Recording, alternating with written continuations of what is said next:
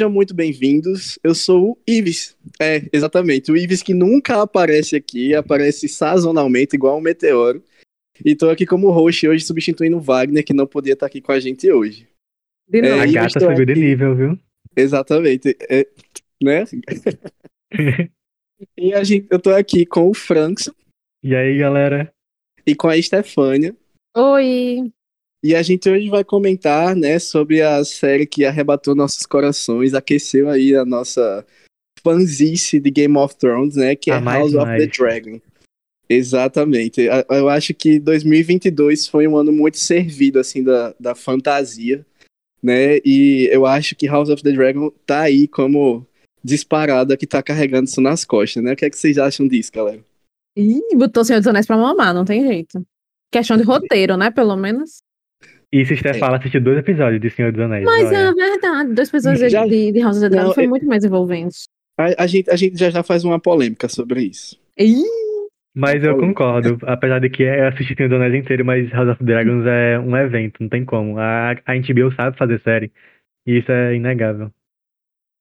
Sabe, sabe muito. E assim, é, eu tô nesse período vendo House of the Dragon e revendo Game of Thrones, né? Eu acho que eu não fui a única pessoa em relação a isso que fez isso, porque eu vi que a HBO, ela colocou aí, né, na internet, publicou aí que a, a procura por Game of Thrones, né, aumentou simplesmente umas, uns 37%, parece, assim. e olha Então, que já é- era muito famosa. Exato, então, tipo assim, a, a primeira série que tava sendo mais assistida, assim, na, na HBO era House of the Dragon, e a segunda era o quê? Game of Thrones, tá ligado? O Tá sustento deles é o George R. R. Martin que dá. Não, e inclusive, é, House of the Dragon foi a primeira estreia de série com maior audiência da história da HBO. Tipo, até de, de todas as séries, né? Não, E tá não nas superou. estreias do ano também, eu acho. Superou Eu Stranger Things, que foi um evento também. Sim. Exato. Não, e o que é interessante é porque a gente lembra que a gente passou pelo final de Game of Thrones, né? E aquela decepção foi uma decepção muito generalizada do final da, da série. E eu achei que o hype sobre House of the Dragon não ia ser tão grande quanto foi, sabe? Era algo que foi pra mim inesperado. Eu comecei assistindo com certa relutância porque por causa do final de Game of Thrones, só que por acompanhar muito o George R. R. Martin no seu blog e tal, etc., eu quis dar essa chance que ele estava mais próximo da série. E de fato, a série ela tá, para mim, ela é muito bem mais ajustadinha do que Game of Thrones. E eu vou desenvolver um, um pouco melhor sobre isso mais para frente, mas eh, por conhecer os livros assim, eu fiquei muito impressionado que as adaptações que existem na série de House of the Dragon superam a história original de George R. R. Martin. Ei, Pra mim é fortíssimo, viu? Perfeito, perfeito, perfeitas adaptações. O que é que Fortíssimo, vocês acham disso? Assim, eu não cheguei a ler os livros, mas pelo que eu entendi da- das mudanças que foram feitas, a gente pode citar depois, né? Sim. Realmente fez bastante diferença na, na narrativa da série, assim, foi. foi É, bom. alguns- se torna muito mais envolvente. Sim, é, é, eu nunca li os livros, mas eu acompanhei a saga da Carol Moreira e da Mikan com três Mikan, N's. né? Aham. E elas fizeram um grande apurado dos livros. E o, o último vídeo delas que elas fizeram antes da série estrear, ele avançava bastante no. Até mesmo na, na série, assim. É um, um vídeo cheio de spoiler. Quem não. Quem assistiu antes de ver a série não queria spoiler, acabou tomando. Mas já dava para perceber que teve muitas mudanças. E eu acho que a, a principal é a relação da Alicent com a Rainira, né? Exato. E eles desenvolvem e, e torna muito mais envolvente a história até o último episódio, quando o, o outro mostra aquela folha que retoma o primeiro episódio e traz todo o significado e relembra toda a história delas duas. Então, e- e, faz com que a Renira haja de um jeito X ao invés de um jeito Y. Então, tipo assim, esse tipo de coisa, sem a relação que eles criaram ao longo da série entre elas, não, não, não, não ia fazer sentido, não ia ficar tão amarradinho, né? É, exatamente. Assim, só pra você que não está, que está ouvindo a gente aqui, a gente vai se abster um pouco de contar spoilers aqui no, nesse primeiro bloco da gente, mas, de modo geral, É, eu acho que é, é, eu acho que é, concorda que nós três, até o pessoal também que é aqui do cast, como o Wagner, por exemplo, todo mundo concorda que essa série arrebatou a gente. De fato, a, a HBO ela mostrou pra gente o que ela realmente sempre soube fazer. E o que é interessante é porque, assim, pegando, fugindo um pouquinho da, da série, falando um pouquinho sobre a HBO, é interessante como a HBO ela segue as próprias regras dela, sem seguir o, o hype que existe das, da, da, da, formulação de séries de modo geral, e ela consegue ser superior a todas. Eu acho isso incrível. O que é que vocês acham? Vocês concordam? É porque para mim House of the Dragon é um reflexo de como a HBO consegue ser tão boa naquilo que ela faz, sem seguir regra de ninguém. Boy, é, a minha impressão é porque a Netflix chegou com essa plataforma nova, né? Que eu odeio, que assim, eu amo e odeio. Que séries são para maratonar e séries que não são para maratonar. O que a HBO faz e acerta é não fazer série para maratonar. Por exemplo, eu acho que a minha experiência com Game of Thrones ou com House of the Dragon seria outra se eu tivesse maratonado, sabe? É, o... Tipo, e eu acho que é nisso que a HBO acerta. Tipo, ela sabe fazer série, mas ela também reconhece o seu próprio sistema de série. Então ela uhum. faz série que não é para maratonar. Ela faz uma série densa, que você começa a, a fazer suposições e discussões entre os seus amigos durante a, a semana. E aí vai criando uma fanbase muito grande.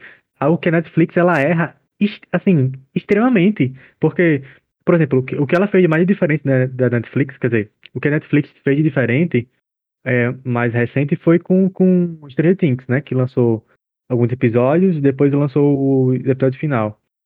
Mas nem se compara o que, o que a HBO faz. Então, acho que a HBO ela se dá bem e ela continua se dando bem porque ela reconhece a fórmula de fazer uma série por semana, diferente das é, outras. E de manter o hype. É tipo assim, eu não tenho Twitter, então eu não sei como estava sendo hype com O Senhor dos Anéis. Mas, tipo assim, no meu mundinho de Instagram, na segunda-feira, no fim da noite de domingo, assim, depois que eu saía do episódio de, de House of the Dragon e eu ia ao Instagram, e na segunda-feira só se falava sobre isso. Em compensação, eu sei que Senhor dos Anéis saía na sexta e no sábado eu não via ninguém falando. Eu não sei se talvez no Twitter tivesse mais pessoas comentando, mas assim, é, é você acabar o episódio de 11 horas e ser bombardeado de memes. Assim. Ah, é verdade, verdade. Inclusive, é. é, Stefan, só pegando o gancho sobre essa questão do hype, eu, eu, eu voltei né, a acompanhar Senhor dos Anéis. E tipo, a minha experiência com o Senhor dos Anéis fora da série estava sendo muito chata. Porque o, o Anéis de Poder, é, a série, né, só pincelando rápido, porque o, esse cast não é sobre ela. Mas é, a experiência era muito chata, porque eu só via a fanbase reclamando da série, sabe? Tipo, não tinha outra não. coisa senão isso. E assim, eu sempre reconheci que, é, fã de Tolkien é fã chato, sabe? Eu sempre reconheci isso, porque. É, pois é, eu sempre fui fã do Tolkien desde a infância. E eu sempre estando na, na fanbase, assim, procurando as coisas, de ler todos os livros. Gente, eu até estudei a língua dos elfos, você tem noção. Meu Deus, muito nerd. Foi muito né? nerd, muito geek. E aí o que, é que acontece? A fanbase sempre foi muito chata, gente. Tipo, sempre foi muito ferrinha e mesquinha com, com a obra do Tolkien, sabe? Então é tipo. É, eu acho que a fanbase estragou muito o hype em relação a Anéis de Poder. Eu acho que ela poderia ter estado bem melhor. Em relação ao hype de House of the Dragon, é, que é, até o Francis citou aí, você está citando, eu acho interessante que a fórmula dela de fazer a, a série por semanal, ela vai contra tudo que ela que as outras que a, as fórmulas de séries elas estão sendo produzidas hoje em dia, né? Porque você tem séries onde as narrativas são muito parecidas, a plataforma Netflix é muito assim, né? As uhum. séries são muito parecidas umas com as outras. É, também a, a a influência de o que é que está sendo hypado no mundo, de modo geral, está entrando nessas séries, nos filmes também, né? A gente vê essa questão da cultura do TikTok está muito forte em todos os filmes e todas as séries que estão sendo lançadas ultimamente, né?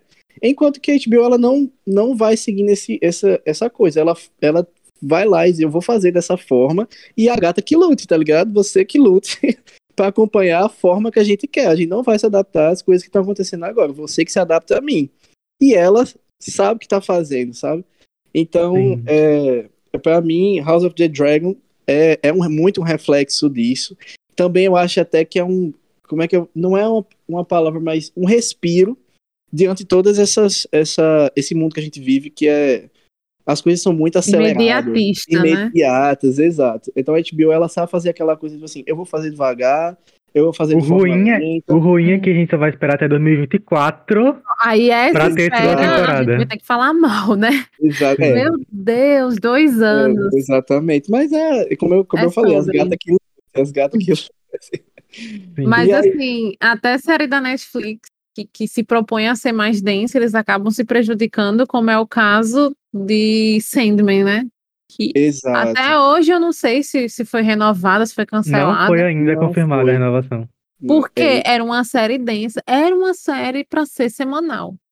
E eles lançaram de uma vez, o hype durou, sei lá, duas semanas, três, um mês, não sei, e pronto, morreu. Exato. E, e aí, o que as plataformas de hoje elas têm que saber é que, tipo, ok, tem séries maratonáveis, mas tem séries que não são. Bota semanal. E a Netflix, ela sabe disso e ela errou, porque ela fez isso com o Stranger Things. Ela lançou alguns episódios e deixou outros para lançar depois. E o hype durou durante um mês inteiro Me- até não, chegar o outro um mês, episódio Exato. um mês a gente ouvindo aquela música pra chegar aos episódios finais e mais um tempo da galera falando. Então, tipo, eles sabiam que deixar dividida a série faz com que ela renda mais. Porque eles não fizeram isso com Sandman? Não sei. Mas a HBO bota o pau na mesa e diz: eu vou lançar por semana e acho bom. Uhum. Acho que a Netflix é, acreditou pouco em Sandman, né? Mas enfim. É, voltando assim para House of the Dragon falando da série mesmo. Gente, vamos falar assim aqui basicamente os, os pontos né, principais, sem spoilers, tá, galera? É, aí do que é que tava, do que é que rolou, do que é que vocês acham, do que é que vocês viram que acharam bonito, de legal, de massa lá, o que é que vocês comentem aí. Não, primeiro a gente tem que começar falando da abertura. E aí eu tenho bastante easter também aí, Falar mal. Ai, gente, eu tô com Exato. vocês também, eu confesso. Ah, é, A gente a gente precisa de alguém pra contrastar, né? Que todo mundo tá falando mal da abertura. Mas a minha principal crítica foi a falta de cri- de cri- criatividade pra uma nova musiquinha. Porque assim, eu passei, sei lá, meses pensando, nossa, qual musiquinha eu vou ficar na cabeça? E aí Sim. me chega a HBO com tan tan tan tan de novo. Meu filho, não, eu não quero coisa ama, nova. mas a gente queria novidades. Exato. E aí E muito deixo. da trilha sonora foi, foi reciclada, na verdade, né? Sim, Aham, bastante. foi. Não, assim, Mas aí é, é aquele negócio. É, Ah, pode falar isso. Não, eu confesso que em relação à trilha sonora, eu tô. Eu, na verdade, eu achei até melhor ter sido a mesma, sabe? Uhum. Porque. Tipo assim, é, o, que, o que dá pra perceber é que a HBO tá tentando fazer um universo, né, de Game of Thrones, né? E é, ela já confirmou uma próxima série aí que vai vir, eu, eu esqueci o nome dela, mas. é, não, confirmou não, está pra ser confirmada. É, uma nova série aí que vai vir, é, contando, se eu não me engano, a história do Jon Snow. É, e tem outras Ninguém pediu, séries né? também. Ninguém pediu. Como? Não entendi? Ninguém pediu. Ninguém pediu pra essa Ninguém pediu. Pois é, pois é, enfim, essa realmente. É, e outras, outras séries aí, que, que é contando a história do Duncan Egg, né? Que é um livro paralelo também da- das Crônicas de Gelo e Fogo. É, então, tipo assim, eu tô, eu- a HBO tá querendo produzir um universo e eu acho interessante ela amarrar isso com a trilha sonora, que é icônica. Agora, o meu problema com a abertura é aquela abertura visual mesmo. Tipo assim, eu não entendo nada que tá acontecendo ali. Nada. É um sangue escorrendo pelas pedras e, e jorra dentro do negócio dourado, mas tipo, que símbolo é aquele? E que aquele símbolo representa quem, tá ligado? Eu simplesmente não entendo. Dá pra entender que é tipo como se fosse uma árvore genealógica ali, mas só isso. Exato. Tipo, eu só consegui entender que era uma árvore genealógica porque, novamente, citando Carol Moreira e Micanto 3Ns, elas fizeram a live e elas explicaram bem bonitinho.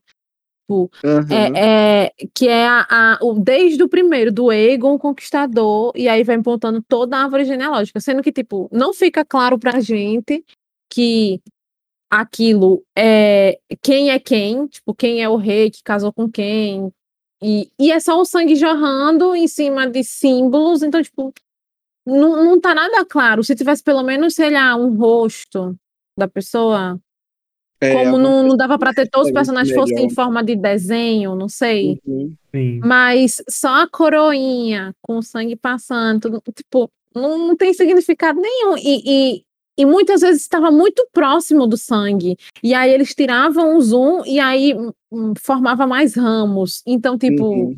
não, não fazia muito. Não faz muito sentido até hoje. E não tem o impacto que tem em Game of Thrones, por exemplo, quando, sei lá, a muralha apareceu na Sim, abertura. Isso foi histórico, minha gente. Eu me arrepio só de falar disso E a, acontecendo, mu- quando a, mur- a muralha é quebrada, quando o- os Stark recuperam o Interfell e sai a bandeira lá da casa antiga e volta a bandeira A deles. tipo, Bolton, né? E São volta a muitos detalhes, exato. Tipo, quando a gente descobre que John é um Targaryen, aí muda, tipo, o nome do Kit, que antes era uma bandeirinha Stark, muda pra bandeirinha. é- é assim, Uhum. Era de uma riqueza de detalhes. Toda, todo episódio, a abertura mudava, porque mudava, era um mapa, então, tipo, mudava É, de acordo com o exato. lugar que eles estavam. Era muito criativo, era a melhor abertura de série que existe, apenas. É, E e aí, eu acho que, essa. que a abertura lá também ajudava muito a gente se localizar na série, porque eram muitos núcleos, né? E Sim. vários núcleos acontecendo, às vezes a gente ficava confuso. Por exemplo, a Daenerys, por exemplo, uma, uma vez ela tava em Meereen, outra vez tava em Tyrosh, outra vez ela tava com os, sei lá, o- aqueles caras dos cavalos lá, que eu esqueci os nomes. Dothraki. Os Dothraki. Exatamente. Então, é tipo assim, sempre quando a Daenerys tava em lugar diferente, o mapa mostrava onde é que ela tava, sabe? É, E é, é, essa série, House of the Dragon, o núcleo é bem mais fechado. O núcleo é bem, tipo assim, só dentro da família, Porto Uhum. Real, no máximo ali Dragonstone, no máximo Bravos ali onde o, o Daemon estava com a esposa dele. Mas de modo geral, tipo assim, o que me incomodou foi isso. Tipo, o núcleo é tão mais fechadinho, tem tanto menos personagem que vocês não conseguem ser criativos na, na abertura, sabe? Assim, realmente eu senti o impacto. Não gostei da abertura. A música, eu pulo, eu pulo a abertura. A música eu acho icônica, mas eu Meu pulo. a- Deus! a gente não pula, a gente fica cantando. Eu pulo, eu pulo. eu confesso. Porque pra mim ela, não é uma abertura que, que ajuda a você, a, a você ter uma experiência na série, sabe? O que, ao Uhum. contrário totalmente de Game of Thrones. A abertura ela fazia parte da experiência da, na série, enquanto que essa não. Então, pra mim, ela é irrelevante, sabe? Mas assim, a gente detonou o que é pra detonar. Eu acho que pelo menos pra mim é, é a abertura a pior parte. Mas eu acho que tem muita coisa boa pra falar de, de, de House of the Dragon. Eu queria Sim. primeiro, assim, dar meus parabéns a, simplesmente ali ao núcleo principal da Alice, tanto a, a, a nova Ai, quanto a velha, perfeitas! a Rainira, todo esse pessoal. Que sabor de atuação, gente. Que sabor. Não tenho Sério. absolutamente nada a reclamar. A, a Rainira jovem e a Rainira adulta. E aí é- já é um spoiler, né? Mas enfim, todo mundo deve saber disso. Enfim, Tem sei. time skip, gente, muitos. É, exatamente, tem time skip. As duas, nossa, elas são perfeitas, eu quero colocar num potinho, entendeu? E, a, e, a, Ah, e ela, a Emma Darcy, que é ela grande, nossa, essa mulher é um tesão, gente, pelo amor de Deus do céu. Nossa, ela Que atua mulher só com perfeita. olhar, velho. Atua só com olhar. Eu fico. Meu Deus do céu. tipo, É, tanta coisa com os olhos. Assim, tem três grandes episódios que dão destaque ao, acho que os três personagens principais, né? Tem o episódio do Viserys, que ele convence entrando em uma sala, ele convence em um jantar. Tem o episódio focado na Alicent também, em que a gente vê tudo que ela precisa fazer, tudo que ela precisa se submeter para conseguir o que ela quer. E pra mim, esse episódio. Rapidão. Perfeito. Pra mim, a Alice se tornou uma personagem muito icônica pra mim. Eu preciso citar isso, gente. Não, Porque- agora a gente, a gente conversa sobre isso, então. Já- já Exato, guarda aí essa informação. Mas, Aguarde. guarda, segura, segura. Mas pra mim, ela se tornou uma personagem icônica. Já já a gente comenta sobre isso. Não, meus amores. E por último, do último episódio, a Rainha Preta, a, a gente vendo todo. A, a, a Rainha ela já tinha convencido há muito tempo, mas esse episódio é muito sobre ela, é muito sobre. Nossa, o sentimento de perda que, que ela mostra no, no início do episódio. O, o, o diferente do sentimento de perda que ela mostra no final, e ela não verbaliza nada. É só Uhum. com a expressão, é só com o olhar, é a forma que ela curva o corpo, é a forma que ela se movimenta, é a forma que ela tem o parto. Então, tipo assim, os, os três maiores da série, óbvio que também tem outros grandes personagens que têm uma atuação ótima, mas assim, eles estão no top. Assim, a elite. Sim, é a elite, não tem Que como. sabor, gente? Que sabor. Eu, eu colocaria uma, uma, um adendo aí para o biquinho do, do Eamon. Que o biquinho dele é muito impactante Ai, também. que ódio daquela boca. Ai, ai. É, gente, e assim, pra, pra citar, assim, em modo geral, sobre a série, é, eu acho que, de, de modo geral, se quem for assistir, ainda que não assistiu, é, vai dar pra reparar algumas, alguns erros de descontinuidades na série. Não sei se também o Frank e a Stefania também perceberam isso. Eu Como, acho que só percebi em um episódio. Não percebeu? Não, eu só percebi em um, eu acho. Ah, tipo assim, eu acho que o mais icônico lá é em relação ao Viserys, né? Que ele tá se deteriorando. Do outro do episódio ele já tá com, sabe, com. Assim, só ficando rápido, ele perde o braço, mas depois tá com o braço de novo. Então é tipo, alguns erros de continuidade existem na série. Eu acho que isso foi um, um erro, mas eu acho que é um erro que dá pra passar o pano bem, bem fácil. Até porque não é uma coisa que. Não é que atrapalhe na narrativa. Eu acho que diminui um pouco o impacto, mas ele não atrapalha na narrativa de modo geral, não atrapalha no, no que a série ela quer passar, e também em relação ao, ao personagem que a gente está citando, né? É, a série também, é, como a gente já citou aqui no início, ela fez algumas adaptações em relação aos livros, e honestamente, eu li os livros, acredito que os meninos não, tiveram experiência só com, com os vídeos, né, da Mikan, Sim. da Carol, que eu também adoro aquelas duas. Sou Perfeito. cadelinha das duas. E para você ver que tipo, é, a- a- as diferenças que tem entre os livros é que a, a série ela consegue trazer uma narrativa muito mais envolvente. A gente consegue se envolver muito melhor com os personagens, as intenções deles, e eles trazem muito aquele espírito de Game of Thrones que todos os personagens, antes de serem verdes, antes de serem negros, eles são muito cinzas, sabe? Sim. Então, Uhum. os personagens são muito complexos de modo geral. Tá cheio de dragão, gente. Então, o- os dragões estão sendo respeitados, assim, a coloração deles. Ah, e aí a formato gente precisa, deles. a gente precisa falar dos efeitos, efeitos especiais, que aí eu tenho um adendo muito grande. Pode, pode falar. Não, que que eu gostei. Só que, comparado com a outra série, com, com é, com o Senhor dos Anéis, o Senhor dos Anéis pisa. Mas aí também vem a questão do- dos efeitos, né? Aí eu não posso, dos efeitos não, do, do dinheiro envolvido. Investimento, né? É, porque veja bem, veja bem. House of Dragons inteira foi 200 milhões. Certo? Senhor dos. Anéis, um app foi 200 milhões. Então assim, meus amores, né? O que entregou e o que custou não tem pra onde. É a HBO rainha. Mas aí também tem outro adendo. É, House of the Dragon foi a, a primeira série, olha aí, a primeira série, o primeiro estúdio a usar uma nova tecnologia da Warner Bros. Então, tipo assim, eles foram revolucionários na forma que eles fizeram as. as como é que é? A parte Filmagens? visual. É, a exatamente. Tipo, te- tem, eu tava vendo os bastidores, porque eu sou desses, né? Boy, teve, é, é uma sala imensa, com fundo. Com fundo. Com as telas, né?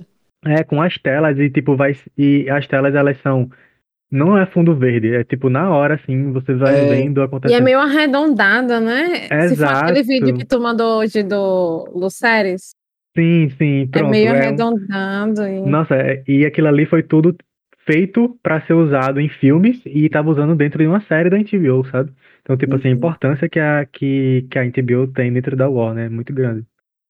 Uhum. E, E, aí, eu- falando sobre os efe- efeitos especiais, gostei muito, muito mesmo. Eu tenho que reclamar de um episódio. Aí eu realmente. Eu acho que é o Drift Merc, é o 7. Ah, mas o aí é é, escuro do caralho. É, mas aí é a fotografia, né? Que inclusive tem que falar mal desse diretor. Como é o nome do diretor? Que é, o esse mesmo que fez. que fez a longa noite. Nossa, quando eu vi esse episódio, eu não sabia que era o mesmo, mas quando eu vi esse episódio, eu lembrei logo da Longa Noite. Sério, eu passei perrengues pra assistir esse episódio. É muito escuro, velho, muito escuro. Porque E foi vezes- quem, né? Que fez. É, e às vezes eu tenho a sensação que eles fazem isso, tipo, vamos fazer isso só pra gastar menos, sabe? Às, às vezes eu tenho essa sensação. Que, ah, tá escuro, Pronto. ninguém vai ver, logo a gente faz umas, qualquer coisa. É, e, e acho que foi justamente para economizar na Vegas, né? Que foi o, o episódio que ela Sim. teve um certo destaque. Mas aí, curiosidade que Carol Moreira soltou é que esse episódio foi gravado de dia. Essa pra mim é a pior parte. Esse episódio foi gravado de dia, então ele foi escurecido digitalmente. Então a pessoa que escureceu, Uhum. escureceu demais, entendeu? Foi. E, e ela até cita que tem detalhes, como, por exemplo, de, de sombreamento, que tá mal feito. E aí é coisa que ela consegue perceber, porque, enfim, ela estudou cinema e tal, e aí vai incomodar mais. Pra mim, incomoda porque realmente tava escuro. Eu tenho que botar o brilho no máximo e mesmo assim eu ainda não tô vendo. É, eu fiz a mesma coisa também pra assistir esse episódio. Então, é- é, se for para reclamar do, do- dos efeitos e etc. CGI, seria mais esse episódio em específico. Uhum. E aí, reclamação de roteiro, eu tenho um ponto muito específico para reclamar, então eu acho que seria melhor falar na, na parte com spoiler. Na parte com spoiler. Beleza. Vocês têm Ah, mais mas alguma aí- coisa a citar em relação a esses primeiros Eu acho que a gente tem que enaltecer as diretoras mulheres, porque os melhores episódios que foi que, que a gente citou foram dirigidos por mulheres. Não, Boy. também tem a menção rosa para aquele episódio que, que exala tesão, que é o episódio do cabaré. Eu acho que é o episódio 3, né? Segundo E é com a ela pequena ainda, né? Com a Que Rainha. é- que eles vão lá. Nossa, exala sensualidade e, e- e não é à toa que a Rainha sai lá toda querendo, né? É sensual sem ser vulgar, essa é a palavra, É entendeu? muito sensual e, e foi dirigido para mulheres. Esse episódio também ele é maravilhoso e foi o episódio que tornou o Demon bonito para mim. Ele é sobre.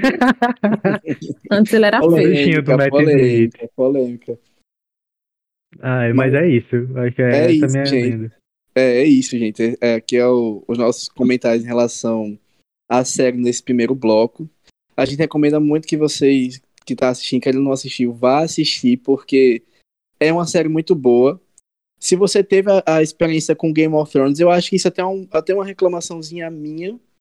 É, mas se você teve a experiência de, de ter assistido Game of Thrones, eu acho que a ambientação da série vai ficar muito mais é, fácil pra você, sabe? Pra quem não assistiu Game of Thrones, quem nunca teve a experiência, eu acho que vai ser um pouquinho difícil. Porque a série ela tem alguns time skips muito longos, eu acho que tem uns 4 ou 5 time skips. É, às vezes, pra você perceber o time skip, você tem que prestar atenção no filho de alguém, ou, se- ou É. numa frase de alguém que nasceu um filho de não sei quem, sabe? Às vezes você não entende. Tipo assim, ah, sei lá, um casal se casou, você nem prestou atenção que aquele casal se casou e teve filho. Você não, não prestou atenção naquele time skip, sabe? Então, às vezes isso é chatinho. É, também tem a questão de, Das de que, exemplo, famílias, né? você- exato, se você não teve uma experiência com Game of Thrones, entender como, como funciona aquele universo é um pouquinho difícil, porque é, aquele país ele é dividido em, em várias casas e várias famílias que dominam certas regiões, bem no sistema feudalismo mesmo. É, só que se você não entende isso, se você nu- nunca, nunca teve uma experiência, você não entende como funciona aquele universo, né? Então, por exemplo, tem episódios que é, o pessoal fala, tipo, ah, a gente tem apoio da casa tal, tal e tal. Mas você fica, tipo, casa, é, da onde, onde é que tá essas casas? Onde é que vem? Então, é, é realmente, assim, um pouquinho complicado para quem nunca teve, e eu acho até isso um certo erro da, da HBO é, de não, não colocar, de não, não, não explicar aquele universo, mas eu entendo, e eu entendo porque é, House of the Dragon tá contando uma história onde ela não é uma história que tá acontecendo agora e amanhã já acontece outra coisa e até amanhã outra. Não, são histórias de diversos anos aí, de vários anos, de várias décadas. Então faz sentido ela, ela, ela tentar enxu- enxugar o máximo possível de informação para a gente entenda o escopo principal. Mas, Até de modo porque- geral, pode falar, Francis. Não, é porque até porque essa primeira parte não era nem pra ter, né? Porque eles falaram que queriam começar House of the Dragon de onde terminou a primeira temporada, tipo, com o início, né, do, de, do De que vai tudo, acontecer, que eu não né? quero falar. Mas A dança dos dragões. é isso, exato. Do início da, da Dança dos Dragões, mas eles quiseram ambientar pra dar início à Dança dos Dragões. É, porque, pelo amor de Deus, ia ser péssimo. Se, se Diga aí, chegar assim essa só primeira com- temporada, não. Quem diabo é é. Rainira? Quem é esse Egon? Quem é esse povo? É, Mano, exato. ninguém. É, então eu acho acho que que eles primeira aceleraram, né, essa parte, justamente porque ela nem, nem deveria ser adaptada. Sim, eu é. acho que a primeira parte ela, ela existe muito para envolver a gente na série, né? Porque eu acho que se a primeira parte não existisse, a gente não ia estar tão envolvido com a, com a, a narrativa da certeza, história, é. né? E, assim, para quem tá ouvindo a gente, o que é a Dança dos Dragões, né? O que é House of the Dragon, a gente não explicou. Basicamente, House of the Dragon é uma, é uma série que ela conta a história é, de uma guerra civil, né, entre é, membros de uma família real, a família Targaryen, que eles estão disputando quem vai ser o próximo sucessor ao trono, né? Então a gente vai ter duas facções brigando uma com a outra e o desenrolar da história vai ser isso. Então é primo brigando contra primo, irmão contra irmão. É... E o povo se casa um com o outro, tem incesto. É, tem incesto, tem, tem feminicídio, tem, tem dedo e gritaria, né? Então é. assistam, é muito legal. Vai ter muito dragão brigando com dragão também. Então uhum. assistam porque tá muito interessante. Algumas pessoas até na internet citam que House of the Dragon é um pouquinho lenta. Eu discordo, porque eu acho Nossa, que ela. Eu muito. Eu discordo porque ela. É aquela coisa, ela tá mostrando um trama de família que impacta em todo um país, né? Então, assim, ele tá mostrando um trama de família. Então, o trama de família é aquela, é aquela intriga entre criança brigando com criança, adulto brigando com adulto, tio com prima, e por aí vai. Então. É, Nossa, é, eu não acho é nem um pouco. Então. Quem reclamou que talento, a geração Z Nutella, e é isso. Não pode, é, é, exatamente. Pronto, a primeira temporada de Game of Thrones eu acho muito mais lenta, mas eu não acho ruim, ou porque extremamente envolvida, porque tem que situar a gente na história, gente. Eu não sei quantas famílias. É, é um jogo de interesses muito grande envolvido em, em House of the Dragon, em particular. A gente tem, pela primeira vez, uma pessoa para herdar o trono, uma mulher, e isso não era comum, e isso a priori não é bem visto. Então, tem toda essa discussão, tem todo é, o desenvolvimento da personagem principal, do senso de dever, dela se enxergar como a herdeira que ela é por direito e, e ela entender que ela merece estar ali. Assim, são muitas nuances, são, são muitas coisas que precisam ser bem trabalhadas, que precisam ser bem desenvolvidas. Então, isso exige tempo. Mas eu não acho nem um pouco lento. Se for comparar com o Game of Thrones, Game of Thrones é muito mais lento. Breaking Bad é mil vezes mais lento, a primeira temporada.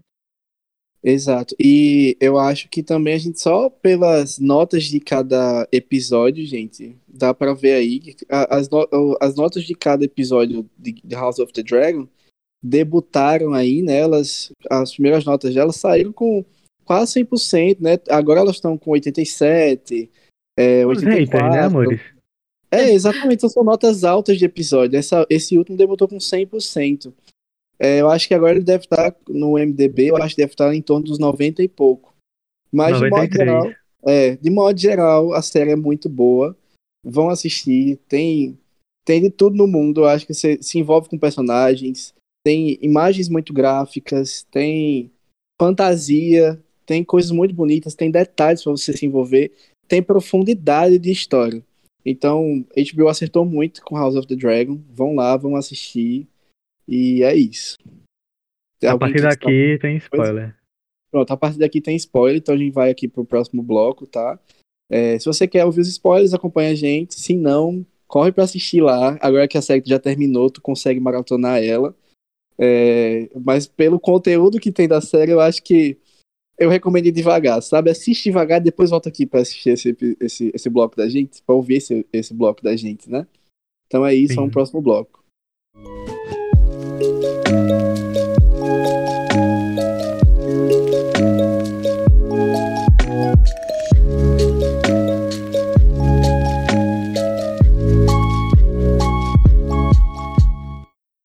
Voltamos aqui com o próximo bloco, né? O bloco agora de spoilers, que a gente vai deschinchar mais um pouco sobre a série, citar os nomes, citar as casas, citar tudo agora. E vamos começar, né? Falando do nosso queridosíssimo elenco do pessoal mais novo, né? A Rhaenyra mais nova, o Damon é, e a Alice. Então vamos começar por aí, gente. Ai, a, a, pra mim, a Alicent nova, ela e aí eu acho que Ibis vai me massacrar. Ela é melhor do que a Alison velha. Da onde, Frank? Boy, eu também não acho. Frank. Meu Deus, eu sabia que ia ser massacrado. Mas, pra mim, a Alice Nova, ela entregou muito. Eu não sei porquê. Não sei se eu me identifiquei mais com ela mais nova do que ela mais velha. Mas, tipo, pra mim, a mais nova, ela entregava mais em atuação do que a mais velha. Tipo, a mais velha, ela, ela é extraordinária também. Mas a, pra mim a mais nova é melhor, não sei. Ah, eu não consigo. Não, meus amores. Stefania, pode, pode falar e pode massacrar. Me macete. Me macete. tipo assim, não, a primeira, ela entrega muito, ela traz muito essa visão inocente e manipulada da, da Alicent, né? Ela é uma menina que é meio que uma ajudante lá da Renira e ao mesmo tempo amiga, ela faz o que é o pai dela pede, né? prioriza o que o pai dela pede, assim, acho que muito em nome do, do dever, do senso de dever que ela tem com a família dela. E, e eu gosto das nuances dela, tipo, a ansiedade que ela tem de morder o, o a cutícula, né? Arrancar a cutícula. Mostra que ela é, é um ser humano e, e, e que aquilo que ela está fazendo não necessariamente é uma coisa que ela queria estar tá fazendo, as coisas que o pai dela a faz fazer. Mas a segunda Alicent, tipo assim, é, ela continua ainda sendo subjugada e fazendo o que os homens estão pedindo para ela fazer, até mesmo quando é uma coisa que ela quer, ela precisa se submeter de alguma forma para algum homem para ela conseguir mas, nossa, é só aquele episódio dela do. do... É do pezinho. Exato. É aquele é episódio dela, dela surtando pra cima da Rainira, exigindo o olho de um dos filhos dela. Tipo, ali ela já me convence mais do que a nova. Inclusive, Olha. esse episódio é o episódio que tem mais nota boa de toda a série. Ele tá com uhum. 4. Com 9. E é o episódio do escuro, né? É, o, é o 9.4, exato. É, eu acho que, tipo assim, em relação às duas Alicents, eu acho que ambas entregam o que elas precisam entregar, sabe? Eu acho que pra mim elas são, ambas são muito boas. É, a primeira Alicent, eu acho que. Primeiro que a, vamos, vamos falar da atriz, né? Eu esqueci o nome da atriz, mas. A essa primeira atriz, Alicent é a Emily Carey. Carey é, né, que ela é bem novinha, né? Ela, ela, ela é adolescente mesmo. E ela, é, para quem assim não, não. Porque eu achava que eu não conhecia o elenco todo, né? Só que quando eu fui ver mais, assim, tipo, eu já vi, mas não sabia onde. E ela é, fez o papel da, da Mulher Maravilha mais nova, né? Da Diana, é, lá no filme. Não sei se vocês sabiam disso também. É, não, não sabia não. Pronto, ela fez o papel da Diana mais nova lá, né? lá, lá na, na Themyscira, né? Do, enfim, Sim. ela aparece lá novinha. E, então, e o filme é recente, então ela realmente é nova, sabe? Ela é adolescente, na mais adolescência, e eu acho que ela realmente transmite na, na atuação dela a inocência e a, a forma manipulável dela ser naquilo tudo, sabe? De como ela deve cumprir o dever dela como uma mulher do reino, assim. Eu acho que uma frase muito impactante no início da série é quando a mãe da Rainier ela fala que a maior honra né, das mulheres da, do reino, né, das mulheres da, da corte, é parir, tá ligado? A maior honra delas, que, que a, a guerra delas é ali no parto. Elas travam guerras no parto. Enquanto os homens travam guerras em campo, elas gravam, é, travam guerras no parto. E eu acho que a Alicent, ela é um reflexo disso, um reflexo de que ela é um reflexo de uma mulher que deve cumprir o seu dever dentro da corte, sabe? Então, para mim, ela reflete muito isso. A, a Alice mais nova, ela, ela consegue refletir muito tudo isso. E dá, assim, para perceber o quanto ela é confusa e, ao mesmo tempo que ela faz, ela, ela tenta preservar o amor que ela tem pela Rainira, sabe? Que dá para ver que ela ama muito a Rainira ali naquele. Na, na, nas atuações dela. é, talvez seja isso que eu tenha me apegado tanto a ela. É, e eu acho que a, a segunda Rainira, ou a segunda Alice, perdão, eu acho que ela se torna uma atriz mais uma atuação mais complexa, porque de fato, né, ela está mais decidida nas coisas que ela quer, decidida nas coisas que ela precisa fazer, que ela tem que fazer, mas dá para perceber e até tem uma frase que ela fala, né, para precisa Rainis, que ela fala, eu acho que foi o penúltimo episódio que ela fala isso, que é os homens guiam o, o, o como é que é, o país, né, sentados em seu trono, enquanto que nós guiamos eles de forma gentil. Essa mesma frase, ela surge em Game of Thrones com a Cersei falando isso. E eu acho que ela cita isso pra Marjorie, na, na, enfim, eu acho que lá pra, pra temporada 4 ela fala isso também. Então, para mim ela tem esse, esse, esse senso assim, de dever de ser uma mulher nas configurações do que eles querem, né? Eu acho que é totalmente ao contrário da Rhaenyra. Que Rhaenyra, ela, ela não quer ser uma mulher subjugada, assim como a Rhaenys. A Rhaenys também, para mim, ela, nossa, personagem do caramba. Que elas não querem ser mulheres subjugadas, elas querem sentar no trono e dar ordem, sabe? E não ser o papel de figurante por trás do, do homem que está sentado ali.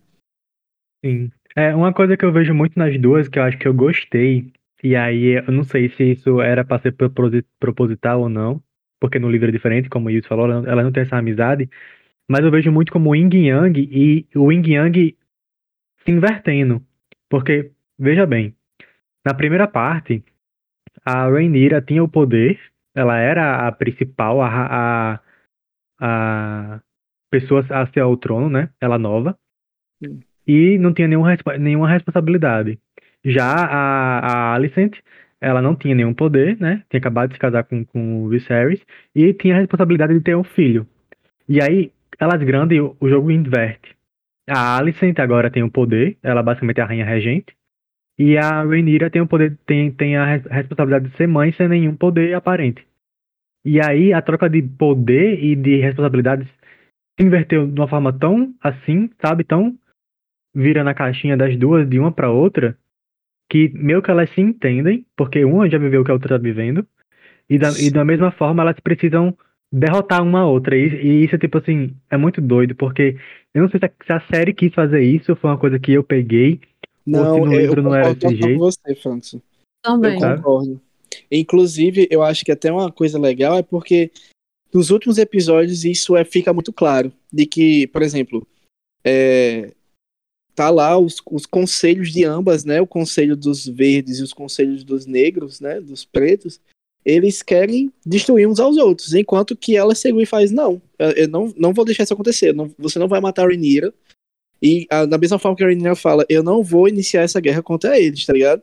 E isso foi totalmente influenciado, tanto a, a Alicent pelo amor que ela tem pela Rhaenyra, e tanto a, a Rhaenyra pelo amor pela Alicent, né? Então, assim, elas realmente se gostam, elas se defendem e elas se entendem. Eu acho que um dos episódios mais sinceros dessa temporada foi o episódio que. Eu acho que foi o, o, episódio escuro lá. Eu acho que é por isso que ele é um dos melhores episódios, sabe? Sim. Porque aquela cena lá da, da, da. Sentados na mesa. É esse episódio? Eu não sei se é o mesmo, agora eu tô confundindo, mas. Hum, é, o episódio. O, o, episódio que eles estão lá sentados à mesa. Ah, que não, não é o episódio escuro. É um episódio depois. É o que Viserys é... vai pra lá? Isso, exato. Que o que Viserys ele, ele quer juntar. icônico do Viserys. Gente, que episódio, viu? Que episódio. Nossa, eu me arrepio só pensar nele. E eu acho que aquela cena lá da mesa, gente, pra mim foi uma das melhores cenas dessa temporada, gente. Sério, eu, eu me emociono com essa, essa, essa, essa cena. Porque nessa cena lá, ela tem tem muitas nuances. Você vê que tem gente mal intencionada, bem intencionada, gente inocente, gente que tá perdendo a inocência, tudo naquela mesa ao mesmo tempo, sabe? Acontecendo tudo ao mesmo tempo dentro de uma mesa só. E nessa nessa tem uma parte nessa nessa cena que a a Alice ela fala para para Rhaenyra tipo assim é, eu admiro você e é, eu, eu gostaria que você fosse uma boa rainha é, e que a gente tem muitas é, coisas em comum do que a gente aparenta ter, sabe? Então eu achei que aquela, aquele diálogo entre elas duas foi muito sincero uma entre a outra. Eu acho que foi ali que eu percebi que eu gostava da Alicent, sabe? Que gostava no sentido. Ela é uma personagem, uma personagem complexa, né? Ela é uma boa personagem. Eu acho que, honestamente, gente, eu acho que a Alicent é, foi a personagem mais bem desenvolvida do início da, da série até agora. É, eu acho que a gente pode debulhar sobre isso um pouquinho mais pra frente. Mas, por exemplo, pra mim tem personagens muito iguais durante a série. O Otto, pra mim, é igual desde o início. Sim, é, é um cachorro. É. é. o Damon, pra mim, muito igual desde o início, por aí vai. Mas a Alicent, eu acho, eu acho que a Alicent e Rainier, elas se desenvolvem muito, só que eu acho que a Alicent é bem melhor desenvolvida do que a Rainier, sabe? Eu acho que a gente consegue enxergar muitas nuances da Alicent. Enquanto que da Rainier a gente ainda tá conhecendo. Então, a, tipo assim, a, a Alicent ela consegue ser mais cinza do que a Rhaenyra. A Rhaenyra ela exato. brilha mais pra, pra luz do que a Alicent. Exato, exato. E para mim, eu acho que esse episódio foi o que amarrou mais a, a, narrativa, sabe? De que a gente fica do lado dos negros, é, mas consegue entender a intenção dos verdes, sabe? Partindo da Alicent. E aquela, essa questão do dever e do amor e de ser totalmente contra o incesto. É, e é tanto que eu vi até muito na internet o pessoal falando, pá, vocês odeiam a Alice porque ela tá fazendo a mesma coisa que o Ned Stark fez. É, então, é, tá ligado? É muito sobre a perspectiva, né? É muito sobre Mas isso que você falou do, do da primeira Alice do senso do dever, eu gosto muito, uma coisa que eles fazem muito nessa nessa série não lembro se eles faziam isso em Game of Thrones, mas é mostrar essas nuances entre o que um personagem está fazendo e outro está fazendo. Por exemplo, no episódio em que a Renira, por vontade própria, decide tirar sua virgindade com alguém que ela está com vontade de transar, ao mesmo tempo em que mostra a Alicent sendo estuprada, não tem outra palavra para dizer, ela está sendo estuprada porque ela não queria estar tá transando com Viserys. Sim. E, e eles fazem essas essa cena mostrando como ela está fazendo uma coisa que ela não queria fazer com uma pessoa que ela não queria estar tá fazendo, obrigada por causa que o pai dela mandou ela fazer isso. Já a Renira está tendo uma outra situação completamente diferente. E aí foi a primeira vez em que elas se desentenderam, né? E que a Alicent virou aquela mulher amarga que a gente passou a, a não gostar. Mas Sim, o que um sexo fofo não é capaz de fazer, né? Mas... Ele soca fofo. É, é, então, se você para e você reflete sobre os dois, você vê que não tem ninguém errado. Claro, algumas atitudes não são tão boas de ser tomadas, mas a Alison não está errada de, de reclamar do que ela está reclamando e a Rainira não tá errada de querer o trono que é dela por direito, então... É, e sabe o que é que é, Stefania? Tipo assim, eu, eu enxergo House of the Dragon com uma perspectiva um pouquinho diferente até de Game of Thrones, que essa série, House of the Dragon, é muito sobre mulheres.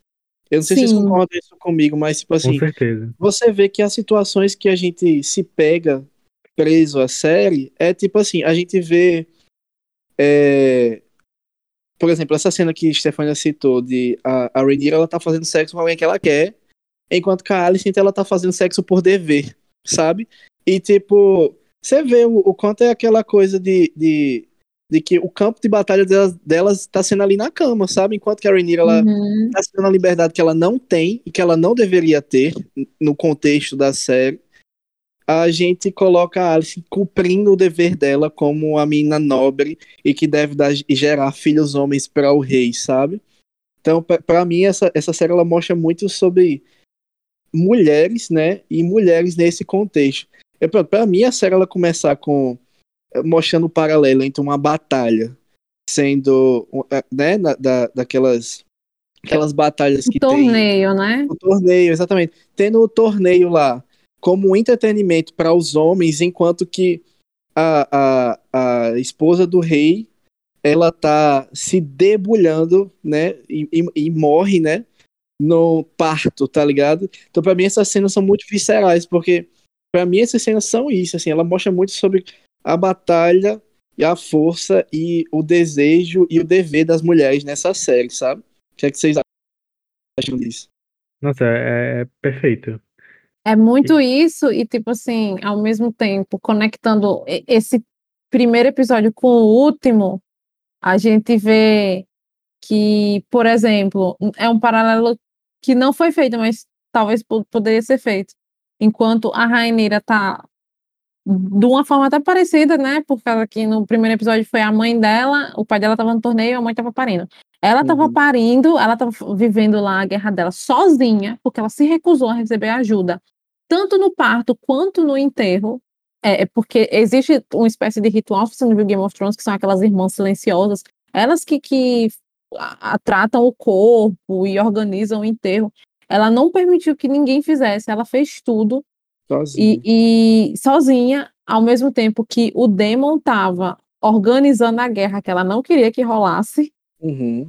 a, o ataque que ela não queria que ainda acontecesse, e, e por muitas vezes ela gritou o nome dele e ele não não foi, Apareceu. ele continuou focado lá no que ele tinha que fazer. Então, eu senti, eu não sei se foi proposital, mas eu senti essa certa conexão do início com o fim.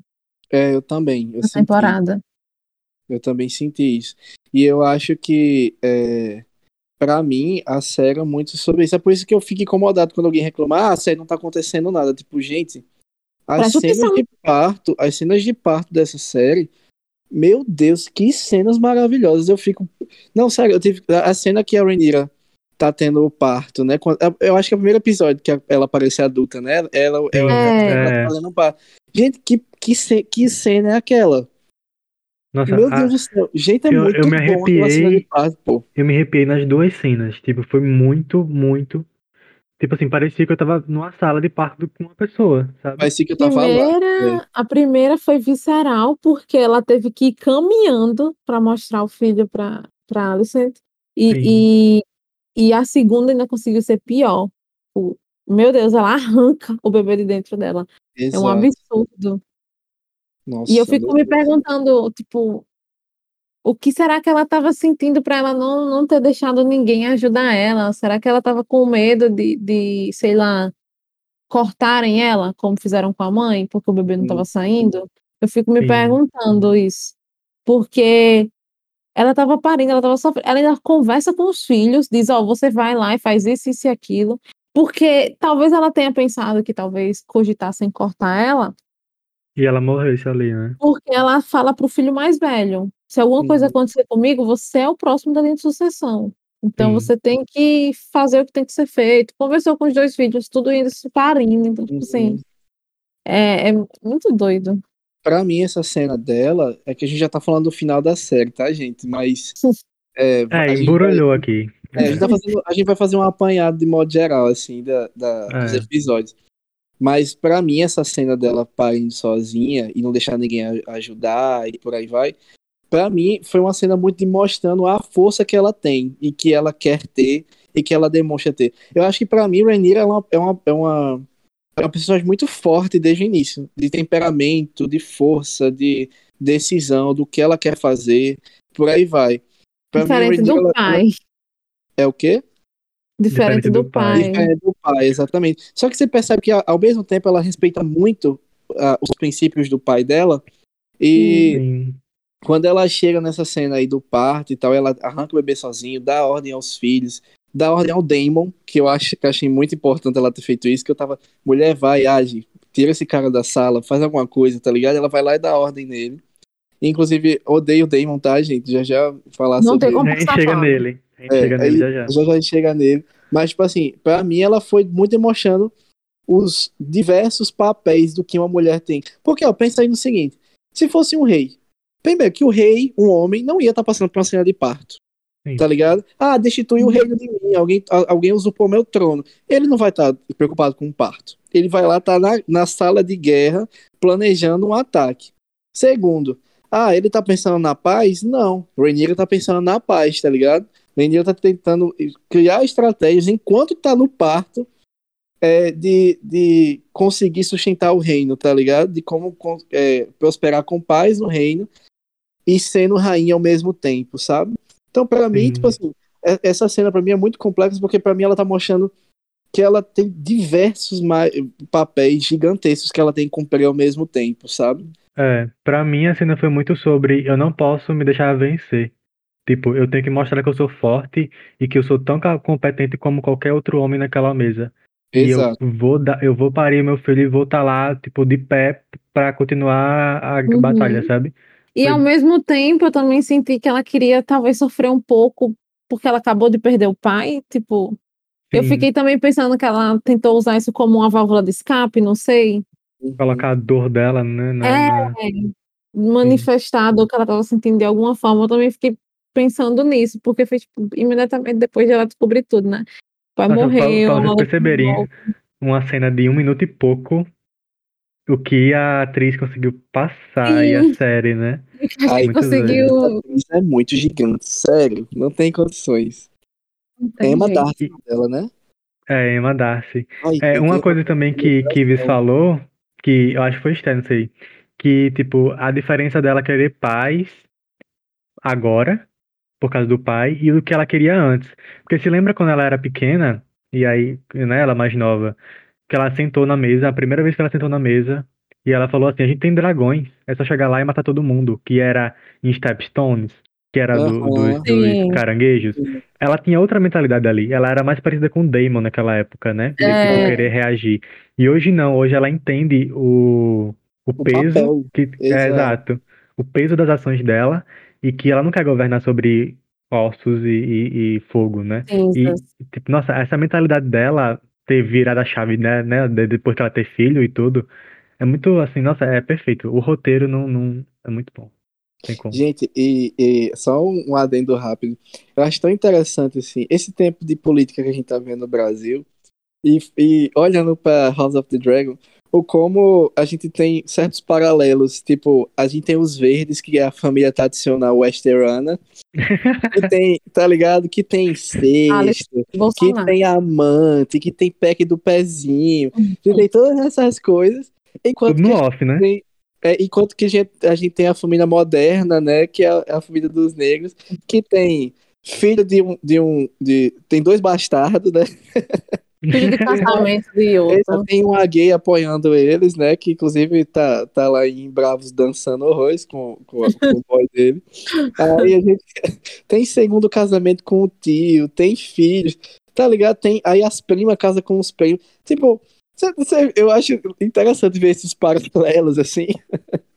De como a gente vê aquela família tradicional westerana tentando ser, ser a a- o modelo perfeito e eles se acham mais merecedores de estar no trono. E usurpia o poder, né? e usurpam poder, exatamente. Enquanto que a gente tem lá a família mais moderna, é, é, toda felizinha e tal, exatamente. E eles vivem tão bem, tá ligado? Eu acho muito interessante ver esse paralelo assim. Sim, é verdade. Inclusive, esse podcast aqui é Lula, tá, gente? É é, me respeita. Ah, já vai ter é- para dar eleição, né? Espero que o Lula tenha ganhado quando esse podcast Ai, meu. Deus, Exato. tomara, vamos profetizar. Vamos torcer. E, gente, é, voltando assim, é, em relação a, ao início, voltando um pouquinho ao início da série, né? É, o que é, não, não é no início da série, mas eu acho que de modo geral, assim, mostrando, falando um pouco sobre ela. Me incomoda a quantidade de time skips que tem, gente. E me incomoda também a escolha de certos personagens. Putz, pra mim o Aemond. Gente, Aemond tem 16 anos, por favor. Aquele, aquele Ai, homem poderia sim. ser simplesmente o meu tio, tá ligado? Poderia ser simplesmente até meu pai, não tem Não, condições. ele poderia ser meu avô, pelo amor de Deus. Não, ele é Gente. velho, gente. Parece ser mais velho do que o Demon. E o Aegon, ele- ele, tipo assim, o Aegon que tinha o feioso lá, né, que tinha o, o, o Stranger Things de cabelo branco, Exato. tá ligado?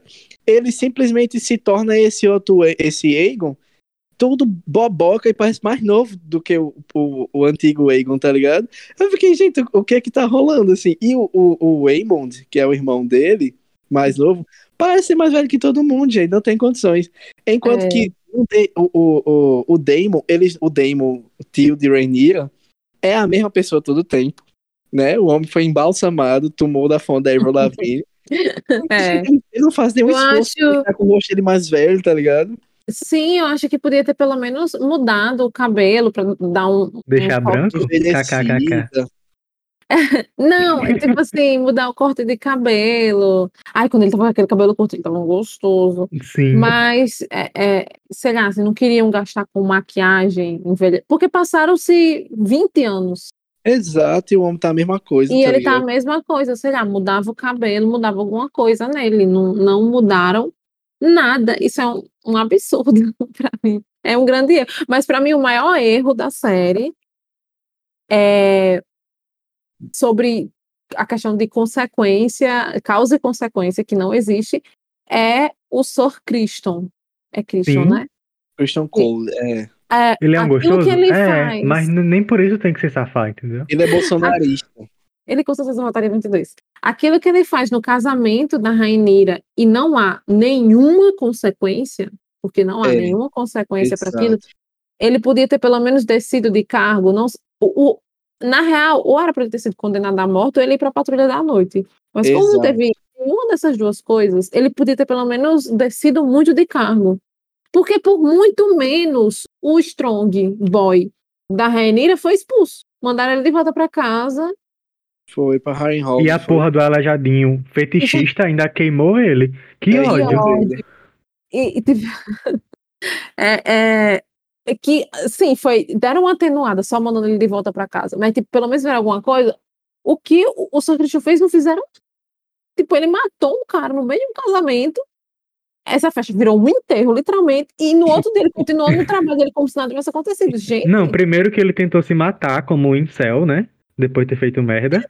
E aí, a porra da, da, da Alicente Chegou lá, foi lá. pronto, ficou com isso. Vai, que ódio. Porque, tipo assim, certeza que eles se comem no off, mas certeza, ainda vai mostrar isso, porque não tem Vai, como. eu também sinto, mas ao mesmo tempo. Acho que não. A, a ah, é, Eu, é, também acho que não. Inclusive, é, eu fico pensando, tipo assim, gente, o que é que a Alicent fez pra convencer o rei de não destituir ele do cargo, porque ele continuou sendo é, da, do- dos mantos brancos, né? que é, é o- Sim. os protetor, protetor do rei, o protetor pessoal Sim. do rei. Da, como é que é o nome? É o. É uns 12 que fica Ah. lá, esqueci. Eu esqueci É. também o nome, mas é o manto branco. Os mantos brancos, né? Que protege diretamente o rei. Ele continuou com o mesmo cargo, não aconteceu nada, perdeu nada. E ele é super devoto a Alicent, né? Vamos deixar claro. Então, assim, eu fico pensando, o que é É. que a Alicent fez pra conseguir proteger esse homem de todas as formas, ninguém sair punido, sabe? E, tipo assim, o cara que ele matou era um convidado da, da família do noivo, né? Dos, dos Velaryon Sim. Tá ligado? É um convidado de honra, melhor amigo do noivo. E Uhum. ele tava. Tipo, e ele, ele. Gente, não, pra mim, esse, esse episódio, inclusive, pra mim é o pior. Porque, gente, como é que pode? Ele simplesmente fala assim: Ei, eu sei do seu segredo, e o seu segredo está guardado comigo. E, eu, e a gente pode compartilhar os seus segredos. Tipo assim, ele só fala isso, não fala nem em tom de ameaça, sabe? Aí o Cole Uhum. vai lá, né, como um, um bom bolsonarista que ele é, vai lá e simplesmente mata o cara em frente de todo mundo, não acontece nada, gente. Ah, não. É, Ah, não. pra ah, mim, esse é o maior erro que eu citei lá no primeiro bloco. meu Deus, bloco. No primeiro bloco. Que, tipo, é- é, é o tipo de coisa que é completamente inaceitável. E a gente sabe isso desde Game of Thrones. Foi num casamento Sim. da filha mas- do rei, gente. mas aí no tudo casamento da se- filha do rei. É um absurdo completo. Tipo, tudo se justificaria falando que, que quem ele matou é gay, né? Porque aí tá, tem Demer, aí pra provar que os gays não, não são vistos como nada, até no tempo medieval. Pois Que é. Só o que justifica, meu povo. É isso, Não, o que mas- quem ele matou ser gay. eu sinto, eu ainda sinto, eu queria que tivesse mostrado, sei lá, uma discussão sobre isso, qualquer coisa para ter uma explicação, do jeito que Ah, ficou, é pra mim tipo, também. Foda-se, ele não fez nada, sendo que o que ele fez foi muito grave mesmo. Eu E aí já entra no que o Ives falou do time skip, né? Tipo, a, a questão de ter tanto ti- time skip, às vezes se perdeu algumas coisas na, na É. metade, né? E aí o É. time skip vem junto com, com, com a questão do tipo, a gente tem que acelerar pra chegar na, na, na, na Luta dos Dragões. Como é que é? Como é que é o nome? É Na dança dos na dragões. Dança dos Dragões. É, e, tipo assim, eu, eu entendo os time skips, sabe? Porque, por exemplo, assim, citando os livros, né? O, o- a Dança dos Dragões, ela acontece num período de mais ou menos três décadas, né? Três a quatro décadas. Então, assim, vamos dizer aí, colocar no máximo 40 anos. Então, é, Uhum. acontece muita coisa, tipo assim, é, a, a- a- na série ela demonstra um, um pouco sobre isso, de mostrar a, a Alicent e a... Primeiro que já mostra primeiro o Viserys casado com a primeira esposa, né? Aí Sim. depois ele casa com a segunda, gera o os filhos, aí a Rhaenyra tem os filhos, os filhos estão ficando grandes. Só nisso aí, já foi muito tempo, sabe? É muito tempo acontecendo, com a as famílias conversando, tendo treta e por aí vai. Até chegar o período que o Viserys morre, né? O, o pai da Rhaenyra morre. É, foi muito tempo, aconteceu muita coisa. E a dança, ela ainda vai durar muita coisa, ainda vai durar. tipo, Vai acontecer muita coisa pra de fato acontecer a dança, sabe? Tipo, Uhum. tem dragões agora que estão que estão na série que ainda são pequenos, que vão participar futuramente da dança dos dragões, sabe? Com eles grandes e que outras pessoas vão montar. Oh, meu É. Deus, o dragãozinho do, do Lucerys. Ai, gente, não, simplesmente eu não, não consigo superar essa cena, de verdade. O Lucéis, o bichinho, com 13 anos de idade, sendo mordido. Simplesmente com uma mordida Massacrado. só. Pô. É, nossa, é, é, muito triste. Ai, tadinho. Não, e eu achei engraçado alguns memes na internet que era tipo assim, tinha a rosto da Veiga e a Veiga falava tipo é, você não me tirou do, do, meu descanso, agora eu vou trabalhar assim, tá ligado? Eu vou trabalhar assim. Que ódio. Só que eu é achei interessante ver que eles, tipo, a real é que eles não têm tanto controle assim sobre o bicho, né? Como eles é, achavam que tinha. É, eu achei legal isso deles eles mostrarem isso, porque somente nesse último episódio eles demonstraram muito como é a relação deles com os dragões. Sim. Game of Thrones ela trazia um pouco sobre isso em algumas cenas de, por exemplo, o Drogon ia lá, sumia e, e Daenerys ficava tipo, cadê ele, tá ligado? Daqui a pouco Sim. ele aparecia com um rebanho todinho de ovelha morto. Aí ela tinha que se desdobrar para pagar o cara que ela, tá ligado? Que ele matou, que o, o Drogon matou. Às vezes ela subia no Drogon e o Drogon viajava pra onde ele queria e não obedecia a ela e ela ia junto, tá ligado? É, então, assim. Tem, eu, eu... Ele tenta reinar pra cima dela. Ela fala: Ei, menino, é. se embora, não. Aí ele dá uma baforada na cara dela, voa. E é um tempo que ele vai se embora e ele não volta. Ele passa um tempão. É, exatamente, exatamente. E eu achei legal porque em Game of Thrones, ou em House of the Dragon, eles trouxeram a melhor relação deles assim. Deu até pra perceber, tipo, o Daemon, numa hora lá, que ele tá é, exigindo que dois, dois caras jurem, né? É, lealdade a Rhaenyra simplesmente o dragão dele, esqueci o nome do dragão dele. Caraxes. Ele, chega, Caraxes, ele chega lá já entendendo o que é que ele tem que fazer, tá ligado? Então, tipo, é uma ligação é. muito boa entre o Daemon e o dragão dele. A Rhaenyra tendo o parto e a, a, a, a dragão dela sentindo, né? Putz, uhum. essa cena foi muito massa também, tendo o paralelo entre a, a, a dragão lá. É só, sentindo a dor do parto junto com a Rhaenyra. Eu acho que, que, assim, isso é bem fantasioso, só que eu achei muito interessante para um, o impacto né, naquela cena de a Rhaenyra sendo um dragão ali no parto, tá ligado? Uhum. Eu achei muito interessante isso, assim. Eu gostei também dessa parte dos dragões. Eles expandiram muito um, um, um universo que a gente não tinha tanto, tanto contato, né? Porque a gente só conhecia três dragões em Game of Thrones. É, e, e só um deles a gente, né, tem certo apego. Pronto, a gente só falou do Drogon. Tipo, os outros, como eles não. A, é. a, a Daenerys não montou neles, aí acaba que a conexão não, não é tão forte. É, e, e tipo assim, eu achei muito legal naquela cena quando a Rhaenyra manda os filhos irem é, né, nos dragões ser, serem mensageiros. Eu achei muito massa que os três dragões assim saem da pedra do dragão e mostra Pedra do Dragão, né? O castelo de Pedra do Dragão e os três uhum. dragões saindo. E começa Nossa, o tema. Assim, e tinha o tema da Daenerys montado no dragão. Nossa, uhum. me arrepiei todo, velho. Todo, todo. Que cena boa, que cena bonita, tá ligado? Ai, e toda vez que toca. Né? Que toca as músicas que eu lembro que eram da Daenerys. Ai, eu fico até um pouco triste, né? Mas. Eu gosto hum. também. E, inclusive, né, o fanservice que eles entregaram pra gente, o Dracarys, né? Porque é. até onde eu sei, é uma, essa palavra a, a Daenerys meio que inventou, né? Foi. Porque é, não podia ser uma palavra que todo mundo fala. Ela não podia dizer fogo, porque pelo que eu lembro do, do que eu li, é, é, aí também qualquer pessoa poderia mandar o dragão dela falar fogo, né? Então ela meio que inventou uma palavra e foi. E a gente vê o treinamentozinho dela com o Drogon, botando um pedacinho de carne e ele lá soprando só um o ventinho, para depois vir o, o fogo de verdade. Mas eles deram esse fanservice que o Dracarys, ó, é de gerações. Uhum. E eu amei. Não, eu achei legal. E tipo, é... realmente essa coisa, porque Daenerys ela, ela cuidou dos dragões sem saber de como cuidar do dragão, né? É, é. Como, literalmente como treinar seu dragão. Ela teve que inventar aí. Porque a dinastia dela ficou com é, Exatamente. E que a dinastia tá sucumbida. E aí, é, realmente achei legal esse fanservice. Tipo, não é que, se você for parar pra pensar como um fã mais chato, não faz sentido. Mas a gente deixa passar, porque realmente foi muito, muito legal, assim, trazer essa referência. Assim. Nossa, foi tipo no primeiro episódio, né? Foi, que, exato. Que eles meteram essa.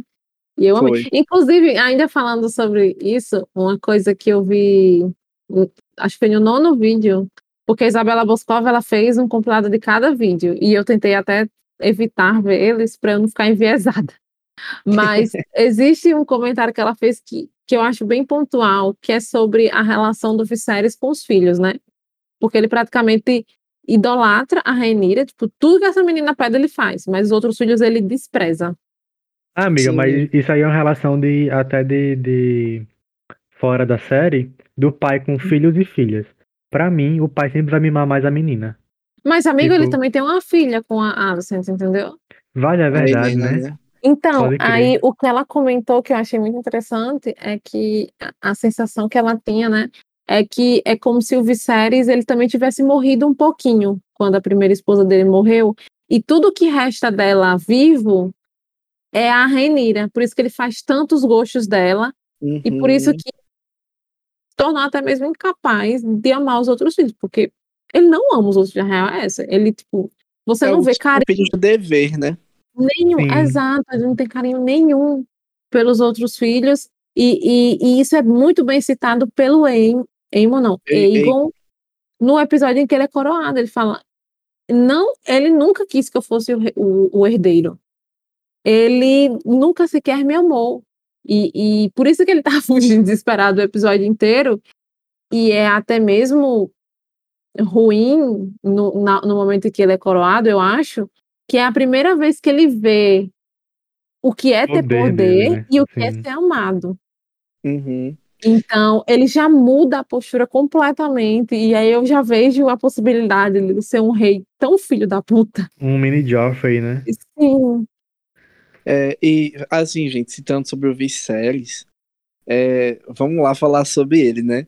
Gente, eu, eu consigo perceber qual foi o momento chave que eu odiava o Viserys e comecei a entender totalmente ele, tá ligado? Eu, eu. Gente, Aconteceu porque, comigo também. Gente, que, porque eu lembro que quando eu no início da série eu ficava, meu Deus, que homem babaca. Que homem chato, porque ele que não faz nada. É. Que homem, exatamente. Só que depois eu entendo que ele é até chamado de Viserys ou pacificador, tá ligado? E Ai, que... mas eu, no episódio, no episódio dele que eu mencionei, ele me convenceu tanto. Não, para mim também. Meu Deus do céu. Tipo, ele tá ligado que tipo assim, ele fez uma caminhada gigantesca para defender a filha. Ele sabe da verdade. Ele sabe que os filhos são bastardos, que tá, tá na cara.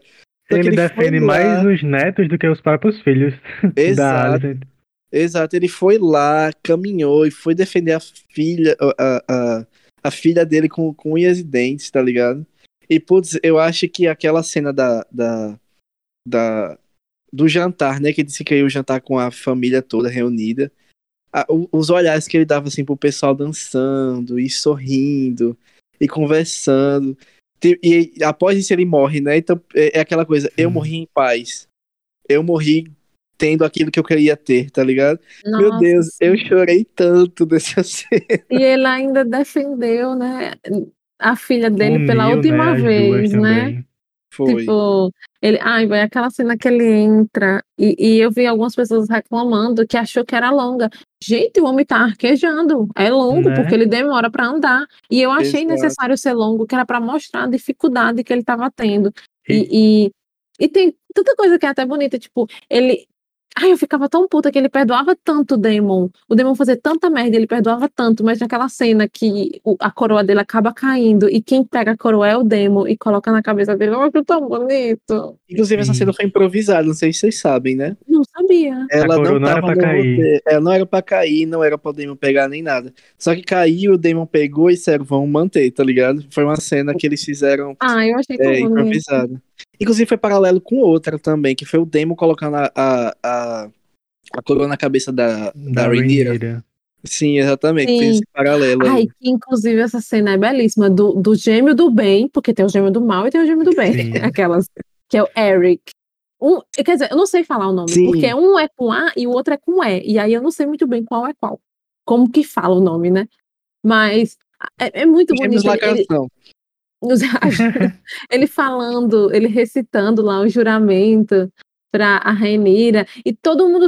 E, e, e ele fala assim, com vontade, é um desejo que ele tem de servi-la e todo sim. mundo se ajoelha com vontade. É tão diferente Menos do a, outro, a praticamente né? botando. Exato, a, a Rainha não ajoelhou. É tão diferente do outro, obrigando todo mundo a se ajoelhar, dizendo sim. ninguém sai dessa sala a não ser que se ajoelhe. É muito diferente. É Inclusive, muito diferente. Eu, só notei, eu, só tive esse, esse, esse, Eu só notei isso quando eu vi a Isabela Boscov comentando que foi a primeira vez que vi um juramento honesto e sincero dentro dessa Nossa, série. Nossa, eu nem vi. Já saiu o episódio dela sobre o. Ela o citou aí. Eu vi. Ah, eu nem vi. Sabe, eu não, eu não sei se ela já postou o vídeo, eu vi, tipo assim, alguém citando ela, tipo, ah. falou isso, isso e isso. Aí eu fiquei, ah, que legal, não tinha percebido isso, sabe?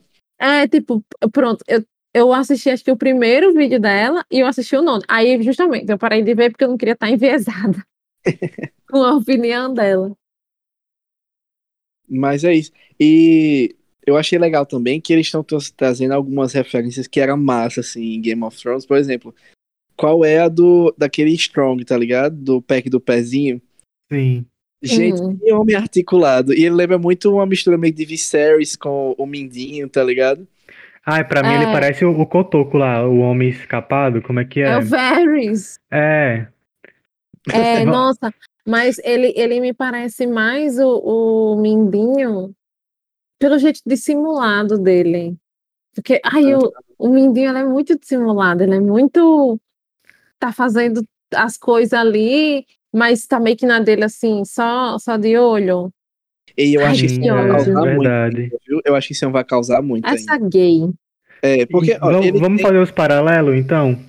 Esse, esse daí, o, o pack do pezinho, se parece com o Mindinho. Olha aí, já, já combina, inclusive, né, os nomes. é, o Otto.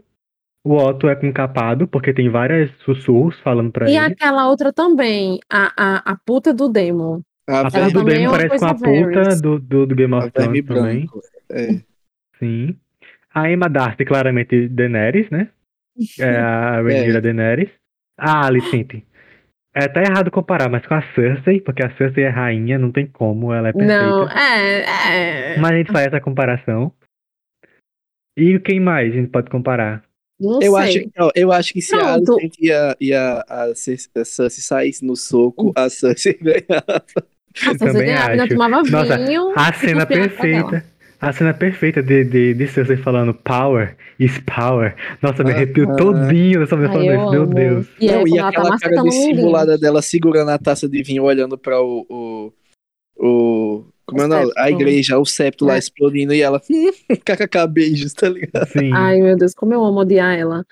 Ei, mas. mas... Assim, eu acho que o Viserys, ele tá muito pro Ned. Essa questão de ser honrado, essa questão de, de ser bonzinho até demais e tomar no cu por causa disso. Ele me lembra o Ned. É, para mim, para mim o Viserys, ele, ele pega as coisas erradas e finge que não existe. Eu acho que ele é um pouquinho diferente do Ned por causa disso. Porque, por exemplo, ele, ele sabia que a filha dele tinha transado, sabe? E foi lá e deu o chá da lua pra ela, sabe? Tipo assim, tu vai tomar assim, porque se tu tiver um filho. Então ela, ele deu o chá da lua pra ela. Uhum. Mas, e, tipo assim, esconder a situação de todo mundo. Também essa coisa de saber que os, os netos são bastardos, mas dá uma de doido e fingir que não é. Sabe? Então, tipo assim, eu acho que ele não é tanto parecido com o Ned, porque se fosse o Ned, Ned não ia aceitar essas, essas coisas, sabe? Uhum. Eu acho que é. o Ned dessas coisas, a única coisa que ele fez, assim, por amor, que parece muito com o Viserys, foi assumir o, o Jon Snow como filho bastardo dele, sendo que era filho da irmã dele, né, da Lyanna Stark, uhum. com, com, o Targaryen lá, né, o irmão da, da Daenerys, assim. Então, eu acho que ele só lembra o Viserys assim, mas de modo geral, eu acho que eles são bem diferentes. Ei, e o que eu fico pensando assim, tipo, eu acho que uma coisa que é muito forte, tanto Game of Thrones quanto em House of the Dragon, é que amor pelos filhos movimenta muito a série, tá ligado? As tramas da série. Você vê, tipo, a Cersei, ela faz de tudo pelos filhos, pelos três filhos dela. Tipo, pelo Joffrey, pelo, pela filha deles que foi mandada pra Dorne, né? Sim. E quando ela perde os Sim. filhos, ela não tem mais nada. Tipo assim, a Cersei, ela faz tudo pelos filhos. Aqui nessa, em House of the Dragon, é a mesma coisa. Você vê a Rhaenyra com o um amor pelos filhos tão imenso, assim como a Alicent, tá ligado? Tipo assim, a Alicent entende a Rhaenyra, mas primeiro é meus filhos, tá ligado? Primeiro vai ser meus filhos. É, a minha prioridade é os meus filhos. Você vê até as cenas dela, tipo assim, beijando os filhos, acordando eles, tá ligado? Eu acho muito legal, porque você vê que ter filhos em Game of Thrones e, e House of the Dragon movimenta muito o enredo da série. E aí faz sentido a abertura, que foi mal executada, né? É, É, Faz sentido. a ideia era boa, o problema foi a execução. Sim. É, é- ai, gente, vou nem. Vocês acham que, que o, o Aemon, ele seria o. O. Meu Deus, o Joffrey? Ou seria o, o, ma- o Aemon. mais. O O do né? olho? É, o do olho correto É, seria Aemon. Joffrey? Ah. Ou seria o mais novo, o, o coroado agora rei? O mais velho, quer dizer, coroado rei. Não, eu acho que o mais Não velho. sei. O mais velho, pra mim, ele é um bobão e que não quer ser rei, ele já falou isso. É. Ele só é um, um bêbado que faz bastardos por aí. O Ai, problema fico com ódio de dele. saber que tem bastardos pela cidade. Não, Nossa, é- é- a questão de ter baixado pra mim é disappointed, but not surprised. Mas é- é aquilo, aquele canto que ele frequenta, é da rinha das crianças, Boy, eu gente. fiquei chocado com aquilo, pô. Meu também. Deus. completamente absurdo. Mas assim, o que eu sinto no no Egon, e aí pra mim é um problema. Ele não era o herdeiro, mas por que não prepararam ele de forma alguma? Tipo Assim, o outro, por exemplo, ele não tinha intenção de desde que o menino nasceu colocar ele para ser rei.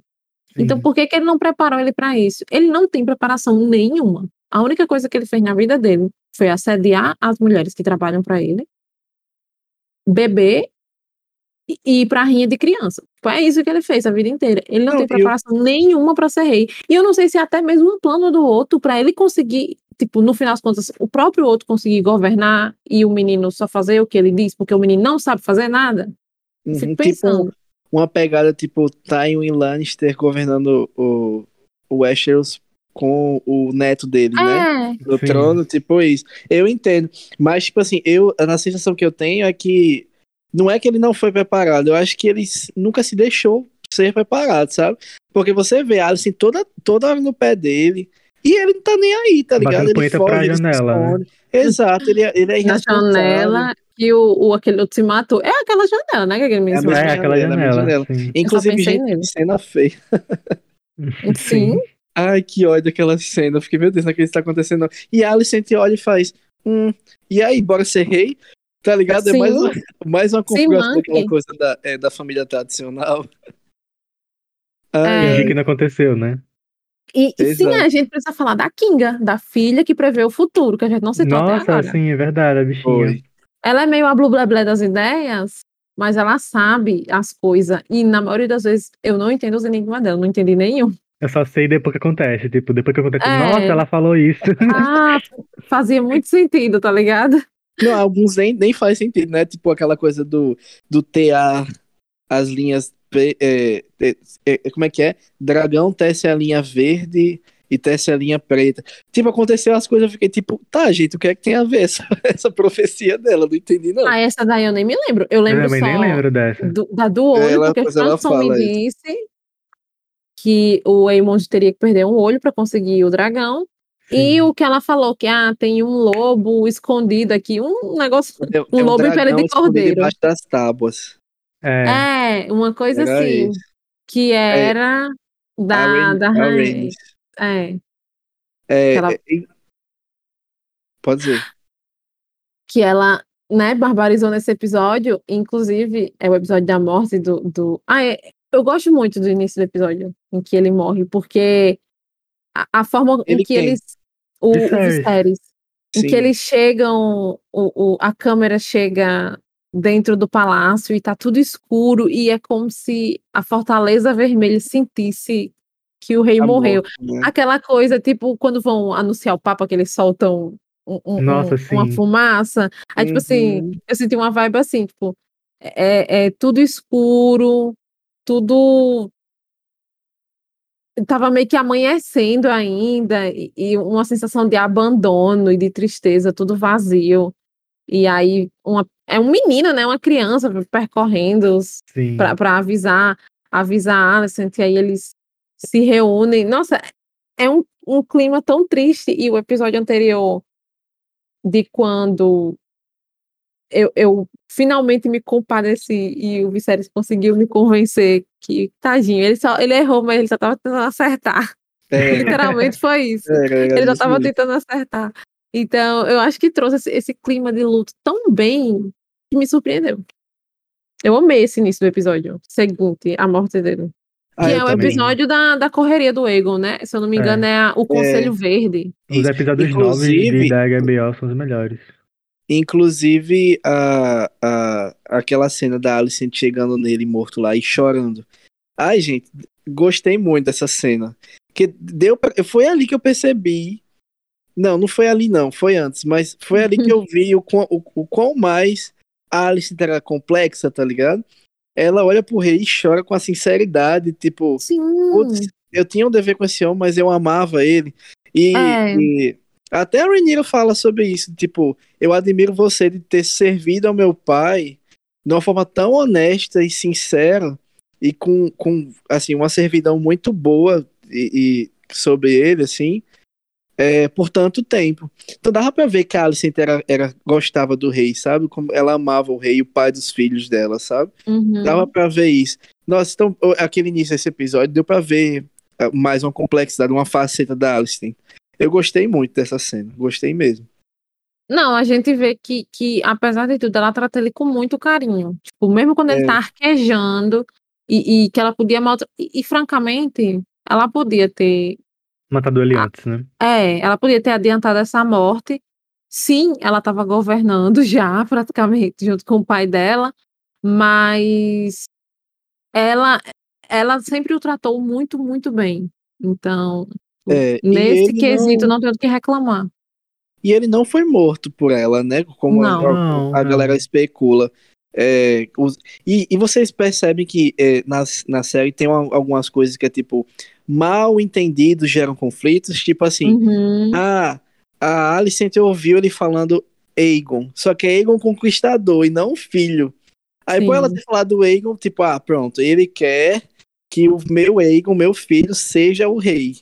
Então não é mais a Rhaenyra. Então isso vira um argumento para todo o Conselho Verde, sabe? Inclusive se tornou discurso do Otto durante, diante de todo o povo, dizendo que ele escolheu em ser leito de morte que o Aegon fosse o rei. Aí, Mas pronto, ao mesmo tempo eu sinto que ela queria muito acreditar nisso. Tipo, é, é, é vamos lá. É um devaneio que se tornou verdade para ela, que ela já tem esse devaneio. Sim, ela já ela tinha isso na mente dela, que ela queria que o Egon fosse rei. E aí ele alimentou isso através desse mal entendido, então, tipo assim, se tornou conivente ela fazer uma coisa que na cabeça dela não ia ser certa. Tipo, ah, não ia ser certo tomar é, é, é o lugar de herdeiro da Renira que, que até ontem. Exato, num jantar, né? Ela falou, tipo, é, você será uma boa rainha, eu espero que você seja uma boa rainha. Ela, até ali ela tava dizendo, tipo, tá, é Renira que tem que ser a rainha, tá ligado? Mas que Embora ela, ela sim tinha o desejo de colocar o Egon no, no trono, mas aí Exato. ele alimentou com isso e, e ela se convenceu do que ela já queria. Foi. Da mesma forma que o pessoal lá dos negros, eles acreditam que eles mataram o Viserys, né? Sim. Também é, é mal Exato. Tipo, isso não aconteceu. Então, tipo, mal entendidos geram conflitos que geram redes dentro da série. Eu acho massa essa Comunicação, coisa. gente. O segredo é, é isso. Vamos se comunicar, gente. É isso. Vamos ter conversa entre Ai, família. Não, não tem um zap para ela gravar o áudio. Um corvo, né? né? É, para gravar do momento que ele fala para dizer, Ei, isso aí tá errado. Não, mas se ele tivesse falado um E, pronto, ela tinha deixado. Meu Deus, ele quer Egon, que, que Egon seja o rei, sabe? Uhum. É. E, e um, um, ponto importante para mim do momento que. Vamos já entrar no momento que o Demon foi escroto. É que ele não sabia, né, da profecia. Então, tipo assim, o é. Viserys nunca nem cogitou ele ser o herdeiro. Ele nunca cogitou. Foi, e, exatamente. embora ele passasse tanto pano pro irmão, ele não queria que ele fosse rei de jeito nenhum. É. Sim. Não, e tipo assim, vamos falar sobre o Damon, né? Não gosto do Damon. Nunca. Não vejo verdade. não vejo verdade em você. Mas, tipo assim, por que eu não gosto do Damon? O Damon e foi até uma, uma, uma thread que eu vi no Twitter que me reafirmou essa, essa, esse pensamento que já tinha sobre ele. Que é que o, o Demo ele é muito volátil, incerto, muito imprevisível durante a série inteira, sabe? Ele deu trabalho pro irmão diversas vezes, mesmo com o irmão dele perdoando. matou a esposa, que inclusive a esposa dele era. Que sabor de mulher, que mulher linda. E Sim. simplesmente ele matou ela, velho. Sim. Eu- Nossa, tá ligado? Então, tipo assim, o de... ah, da mesma forma que ele se rejeitou, né? A, a, a... Esqueci o nome dela, mas a esposa Velaryon dele. Leina. Leila, Helena. exatamente, de voltar pra casa, de voltar pra família. Quis não, ele quis ficar lá em Bravos mesmo com a família e tal. Então, Sim. tipo assim, tipo assim, ele, ele é muito inconsistente. Então, quando foi nessa cena dele enforcando a Rhaenyra, eu não me surpreendi, confesso, não me surpreendi. Odiei ele, fiquei Uhum. puto, mas não me surpreendi. Porque aquilo só demonstra o que ele já é desde o início da série. E tipo assim, dava pra ver que ele não concordava com como o irmão dele era, né? Que o irmão dele era muito pacífico e ele já é aquela coisa, ah, vou degolar a cabeça mesmo, vamos, vamos pra briga, vamos brigar. E ele sempre odiou o outro, gente. Isso desde o episódio 1. Ele, no episódio Exato. primeiro, acho que é, ou é no primeiro ou no segundo, ele, ele faz uma shade com o fato da mulher do outro ter morrido. Da, dali você Exato. tira do quanto ele Exato. detesta a família Hightower. Então, tipo, é, é, eu, eu não entendo. É porque eu acho que as pessoas acabam romantizando muito as, as coisas, tipo. Ah, não, ele, ele matou a primeira mulher, ele foi escroto com a segunda, tipo, ele praticamente cagou na hora que ela morreu. Mas com a Rainira é diferente, porque ele ama ela de verdade, e eles são o casal mais lindo do mundo. Gente, não é. Pô, N- é, As coisas exatamente. não, não são tão preto no branco assim, não. Se ele foi capaz de fazer isso, Com ser outras. escroto com as outras mulheres, ele também é capaz de ser com ela. Simples É, assim. é, é aquela tipo frase, tipo assim, ah, é, ele colocou a chifre na outra pra ficar contigo. Ele não vai fazer isso contigo, não, pode ter certeza. Né? Né? Tipo assim, se botou chifre na outra pra ficar contigo, com certeza vai colocar chifre em você, filha. Então é, Sim, meus amores. é tipo isso. E tipo assim, dava pra ver que o Damon, ele já tava se colocando na posição de comando, de tipo assim, a voz dele era a final, tá ligado? Ele comandando todo o pessoal ali na- no conselho, não deixando a Rhaenyra falar. Quando a Rhaenyra se posiciona como pai dela, ele fica revoltado e, e, tá ligado? Tipo assim, agora que eu tenho a chance, agora que, tem, que eu posso dar ordens assim, sei o que, você tá me colocando de escanteio pensando igual meu irmão, não vai não, tá ligado? Vai não, Sim. meu amor, tá ligado? Então é, tipo, é, o Damon pra mim ele é o que ele é desde o início da série. Então, eu até vi o pessoal no Twitter dizendo que ele isso foi um erro de roteiro, um erro de, de sabe, de, de continuidade do, do personagem. Discordo totalmente. Pra mim, ele é aquilo que ele é. Inclusive, até a showrunner tiveram que falar sobre isso, desse episódio, né? Dizendo, gente, não sei o que, é que vocês admiram no, no Damon, tá ligado? Tipo, só se É. for por causa do ator, que é o Matt lá, que todo mundo acha ele um. Que eu também não acho, mas um crushzinho de modo geral. Mas, gente, Ah, amiga, eu acho. Ele, Ele tem o seu charme. ele tem o seu esse ar desse homem meio assim, uma coisa bad boy e tal. Sim. ai, por isso que ele tem, é que ele é charmoso, mas ó, não, eu achava ele louco. Tá, certo, ele matou as outras mulheres e tal. É errado. Eu ainda tenho um crushzinho nele. Agora que Ai, ele fez isso com a Rainira, aí eu já não tenho mais. É, uma coisa que, que eu vi é o pessoal falando que eles romantizaram muito a relação dele com a Rhaenyra, porque mostrou cenas fofas deles dois. Só que tiraram cena deles com as outras mulheres que também tinham cenas assim. Ou seja, não é exclusivo da. Não é exclusivo da, da Rhaenyra, entendeu? Tipo, ele era assim com todas, só que tiraram isso e deixaram só pra É. Rhaenyra, pra mostrar que ele tem esse carinho especial por ela, sendo que ele era assim com todas. Ou seja, ele é um babaca com todo mundo, entendeu? Exato. e- e, com, a- assim, com a eu- puta eu- dele também. Que ele foi. Teve aquela cena que ele é bem escroto, que ele diz: Ah, ela tá grávida, eu peguei o ovo pra ela, sendo que era tudo mentira. Era. Não, e assim, honestamente, é isso que eu acho que esse é um dos pontos que me incomodam na série, que é o fato de que a maioria dos personagens eles são os mesmos desde do início ao fim. Isso me incomoda, porque tipo, gente, a gente tá aí com 20 anos de história, né, acontecendo, e a gente só vê desenvolvimento de personagem em dois personagens, tá ligado? Que é basicamente a Alice e a Rhaenyra. De resto, gente, o desenvolvimento é muito pouco.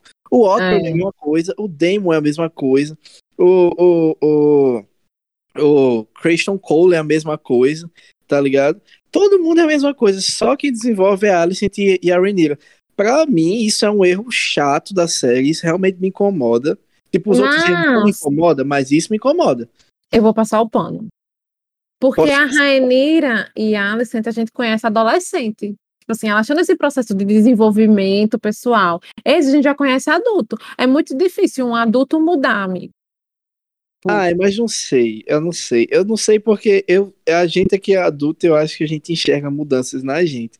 Mas Então, a gente ainda sei. tem 20 e poucos anos, né? Ele já tem 30, 40 e tantos. Então, eu É. enxergo muito assim, eu enxergo muito como ele já tem as suas concepções, ele já tem os seus ideais, ele já tem, Sua Tudo muito- mundo, né? sim, tudo muito bem formado, então é mais difícil haver mudanças. Já elas não, a gente conhece elas com 15 anos e agora elas já estão com 30. Então, tipo, Ah, eu não sei, eu não sei. É, um, Eu um dos sinto personagens, isso. um dos personagens mas que eu vi é uma passada de evolução, também, e é sobre. é, um dos personagens que eu vi evolução foi o, o, o Cor Corlys, o, o Valerion O Velário. e o, o Aleijadinho. Na, na verdade, o Aleijadinho ele se mostrou, né? Não foi uma evolução, ele se mostrou como personagem. Ele É. saiu de um Aleijadinho que não fazia nada pra um filho da puta que matou seus próprios familiares. E o Clovis, eu vi ele mudando junto com a, com a Rhaenys, né? Por causa dela. Mas isso aí só foi o único personagem que eu vi, assim, alteração Inclusive de... o maior casal. Embora Sim. eles tenham tido uma DR lá no final, mas Nossa, um casal que fofoca junto. Maior Crescem que juntos. crescem juntos, exatamente. Só que, gente, tipo assim, eu não consigo passar pano sobre isso, porque, por exemplo, o Daemon, vamos pensar no Daemon. O Daemon, ele, eu considero isso como erro da, da série, eu acho que eles deveriam ter colocado, por exemplo, o Daemon não, ter, não parece ter afeição nenhuma com as filhas dele. Mas com os filhos bastardos da, da Rhaenyra, ele faz de tudo pra defender eles, tá ligado? Então, amigo, aí Mas aí a amiga foi... também sentiu uma picuinha. Sim. Ai, mas tipo assim, po- pode até haver, mas entre ele não fazer nada com as filhas dele e defender os filhos da Rhaenyra, ele tá fazendo mais pelo filho dos outros que os próprios filhos dele, tá ligado? É, Então, uma coisa que uma coisa que eu vi no, no Twitter é o povo falando que justamente as cenas que tiraram foi dele com elas e com Foi, as exato. namoradas, Eu sabe? considero isso um erro da série mesmo. Eu acho que a gente devia ter Uhum. colocado isso do Daemon, porque o Daemon seria um personagem mais complexo. Eu acho o Daemon, é, ele imprevisível, só que imprevisível não significa personagem complexo, tá ligado? Uhum. Porque, por exemplo, a Alicent, a Alicent, a gente não consegue realmente medir até onde ela pode ir, porque é um personagem muito cinza, não é? A gente não consegue medir o que é que ela sente, ao mesmo tempo, qual vai ser a consequência da atitude que ela vai tomar a partir do que ela sente, do que é racional e o que é o dever dela. A gente não Uhum. consegue prever isso. Uhum. O- o- mas a gente enxerga essas facetas. Enquanto que o Damon, ele só é um personagem imprevisível e acabou. A gente não sabe necessariamente as motivações dele, não sabe o que é que ele quer, não sabe o que é que ele pensa, tá ligado? A gente não, não consegue fazer um, um medidor, mesmo que a gente não consiga fazer com a Alice, medir o que, é que ela vai fazer a partir disso, mas a gente enxerga as facetas dela. Do Damon, não. A gente não enxerga as facetas do Damon. Por exemplo, eu, eu enxergo mais facetas no, no Aemond, que é o, o do olho lá, do que o próprio Damon, tá ligado? Então, tipo assim, eu consigo enxergar as motivações do, do Aemond, do, que perdeu o olho, né? Consigo enxergar as motivações dele, consigo enxergar o que ele faz, o que, é que ele não quer fazer, consigo enxergar porque ele odeia o menino, que ele, porque ele conseguiu a dragão, tudo isso. Mas o, o, o Damon, não consigo. Então, assim, eu não consigo passar pano pra isso. Eu acho que isso é um erro total da série. Ah, eu concordo É. também. É, eu entendo em partes. Mas eu entendo. É, Eu acho que é pode ter trabalhado nas temporadas futuras, isso, não sei. É. É, é, eu, o que eu espero da próxima temporada vão ser muitas viradas de chave, né? Tipo, a, o que esperar da Rainira depois que ela virou com aquela Nossa, olhar. eu espero Depois que ela perdeu a filha. Eu descobri hoje. é, era uma menina, era a primeira filha dela. Ela não tinha nenhuma filha. Inclusive, eu não tinha reparado nisso. Ela só teve homens. Foi. E era a primeira filha dela, então ela perdeu a filha, ela perdeu o pai, ela perdeu o reino, ela perdeu o filho, o, o Perdeu tudo neném dela. deu em, Dragonstone. Exato, então, tipo assim. O... E ela tava se segurando tanto, apesar de de ter tantas essas perdas, mas aí agora ela perdeu pela guerra o filho dela. Então, eu não sei o que esperar dela. Eu não faço É. ideia do que ela é capaz, e eu não faço ideia do que a Alicent é capaz, porque a Alicent ficou puta porque arrancaram o olho do filho dela. Imagine o que ela pode fazer se algum dos filhos dela morrer, eu não sei. É, e eu acho que vai ser uma vingança parecida, assim. Eu acho que o que eu espero da, da próxima Olho temporada. por olho, né? É, eu acho que o que eu espero da próxima temporada é o seguinte. Eu, pe- pela perspectiva que eu. por exemplo, é, é bem aquela coisa. Primeiro a gente tem uma, sei lá, um filme que é dividido em dois, uma série que é dividida em duas. Tipo, a primeira parte é explicando a situação, sabe? Aquela coisa meio Guerra Fria, e depois o pau come. Pra mim vai ser isso. Então, pra mim, a segunda temporada vai ser só o pau comendo. Gente matando gente, dragão, É, sim, dragão tá ligado? Eu. Eu acho que vai ser isso, assim. Eu acho que a narrativa não vai ser mais tão de diálogos e política. Eu acho que Uhum. ela vai ter uma parte de ação muito forte, assim. Ai, mas Ah, eu quero ver muito essa questão estratégica. Essa Sim. questão Eu- eu acho que vai ter, eu estratégica. acho que vai ter. O, o... Ah, e uma- um detalhe, assim, meio pífio, mas que eu amei. Eles acendendo a mesa lá do. Nossa, sim, perfeito. Que coisa Porque- linda, velho. Não é? Ai, foi de um luxo, eles se reunindo lá, acendendo a mesa e tudo se iluminando. Ai, eu achei belíssimo. Quem Game of Thrones um nunca luxo. acenderam. Nunca teve, é. É. Gente, é, o episódio tá muito longo aqui. É, a gente já conversou muito. Mas é aquela, né? Quando a gente gosta de uma coisa, a gente fala pra caramba. É sobre. E é uma E é série, tudo. né? Então, série a gente comenta sobre muita coisa. E cada personagem é importante dessa série, né? Então não tem como a gente não falar muito. Mas assim, vocês têm mais alguma coisa pra comentar? É, al- alguma coisa? Ou a gente pode encerrar por aqui? Ai, eu estou bem satisfeita. Eu acho Também. que a HBO serviu muito bem a gente com essa série. Eu, sendo bem franca, eu fui com expectativa, sim. Tinha muita gente que tava com receio, ah, não sei o que Game of Thrones. Mas é porque Game of Thrones não tem o livro pronto. Essa daí tem o livro pronto. Se eles cagassem de alguma forma, aí você teria que reclamar com o autor, né? Porque o livro É. tá lá. Ei, Stefano, mas sabe uma coisa que é interessante? É Hum. que, tipo assim, a, a Dança dos Dragões nos livros, eles só são citados. Muita coisa que tá sendo feita na série tá sendo desenvolvida agora. Tipo assim, por exemplo, a Alicent nos livros, ela é só uma personagem qualquer. A, toda a história da Alicent tá sendo desenvolvida total pra série, Uhum. tá ligado? Tipo, E uma coisa que é a- muito a- que eles estão fazendo. E por, por isso que pra mim, é, House of the Dragon é, me parece ser mais. que vai ser mais grandiosa que Game of Thrones, tá ligado? Eita, olha a aspa. Ela tá se Hum. saindo muito bem, velho. Em Muito números, em números já tá passando, né? Uma coisa assim que a Carol citou é que nos livros, é, pelo que eu entendi, ele é meio que em tom de fofoca. Então, tipo, É, exatamente. Dois, duas pessoas é fofocando. um mestre e tipo um bobo da corte, uma coisa assim, né? Tanto que, por exemplo, essa questão da Rainira com o Demon. É, é, existiam as duas versões no livro. Uma versão em que dizia que ele, que ele tinha apenas. que Foi do mestre. O mestre meio que deu uma abafada. Disse que o que o Demon havia feito, se eu não me engano, era meio que seduzir a, a Rainira e ensinar umas posições sexuais para ela, para quando ela se casasse. Já a versão do Bobo da Corte era mais depravada, que ele tinha levado ela pro cabaré, que eles tinham transado, que eles tinham feito várias coisas. Então, tipo assim. E aí na série foi que a gente teve meio que a versão real, entendeu? Então, eu também acho interessante isso, que acaba sendo diferente do livro, porque no livro tá meio que nesse tom de, de fofoca, nesses relatos de boca a boca, e a série acaba trazendo o que deve ser a verdade, que provavelmente é, a verdade. Tipo isso. Franco, você quer falar mais uma coisa pra gente encerrar aqui? Ai, não, tô satisfeito. Tá satisfeito? Pra gente, eu tô Hablamos. muito satisfeito. Tô muito, tô muito satisfeito. Eu, assim, particularmente, foi uma das melhores coisas que eu já assisti nesses dois últimos anos. Sério, eu tava precisando de uma série que me arrebatasse dessa forma. E tô com uma expectativa muito alta. Vai demorar muito, dois anos pra próxima temporada Que sair. Meu Deus. Infelizmente, mas é aquela. Aceita, gata. Se latir é pior, tá ligado? Então. Sim. então Quero- isso. Quero nos próximos dois anos a gente assistindo em inglês, porque vai todo mundo aqui fluente, tá? Eita, como ela lacra. Exato. Inclusive, é, eu tô com, a, com ansiedade muito grande aqui pros próximos dois anos. Eu acho que até pra quem aí não assistiu Game of Thrones, é uma, é uma chance você Verdade. assistir Game of Thrones, né?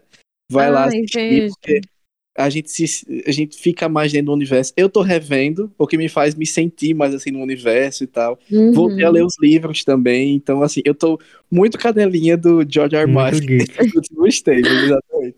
Dando Então, dinheiro é pra ele se sustentar. Exato, tô colocando comida na mesa do. Pra ele do, terminar o livro. Do, do George R. Ele infeliz não fazer o livro. Tá fazendo qualquer outra coisa menos o livro, tá ligado? Exato. Ei, gente, é isso. Espero que vocês tenham gostado aí desse episódio. E até a próxima, tá, gente? Wagner vai estar aqui com a gente. Torçam pela recuperação dele. Ele tava com a voz. É, garganta inflamada, teve que tomar um bocado de remédio aí. Não tava com ações de hoje. Então, se ele não tava aqui é porque foi grave. Mas vai dar tudo certo, ele tá se recuperando, tá? Então é isso, até mais, é nós. Valeu, galerinha. Tchau, tchau. Tchau, tchau.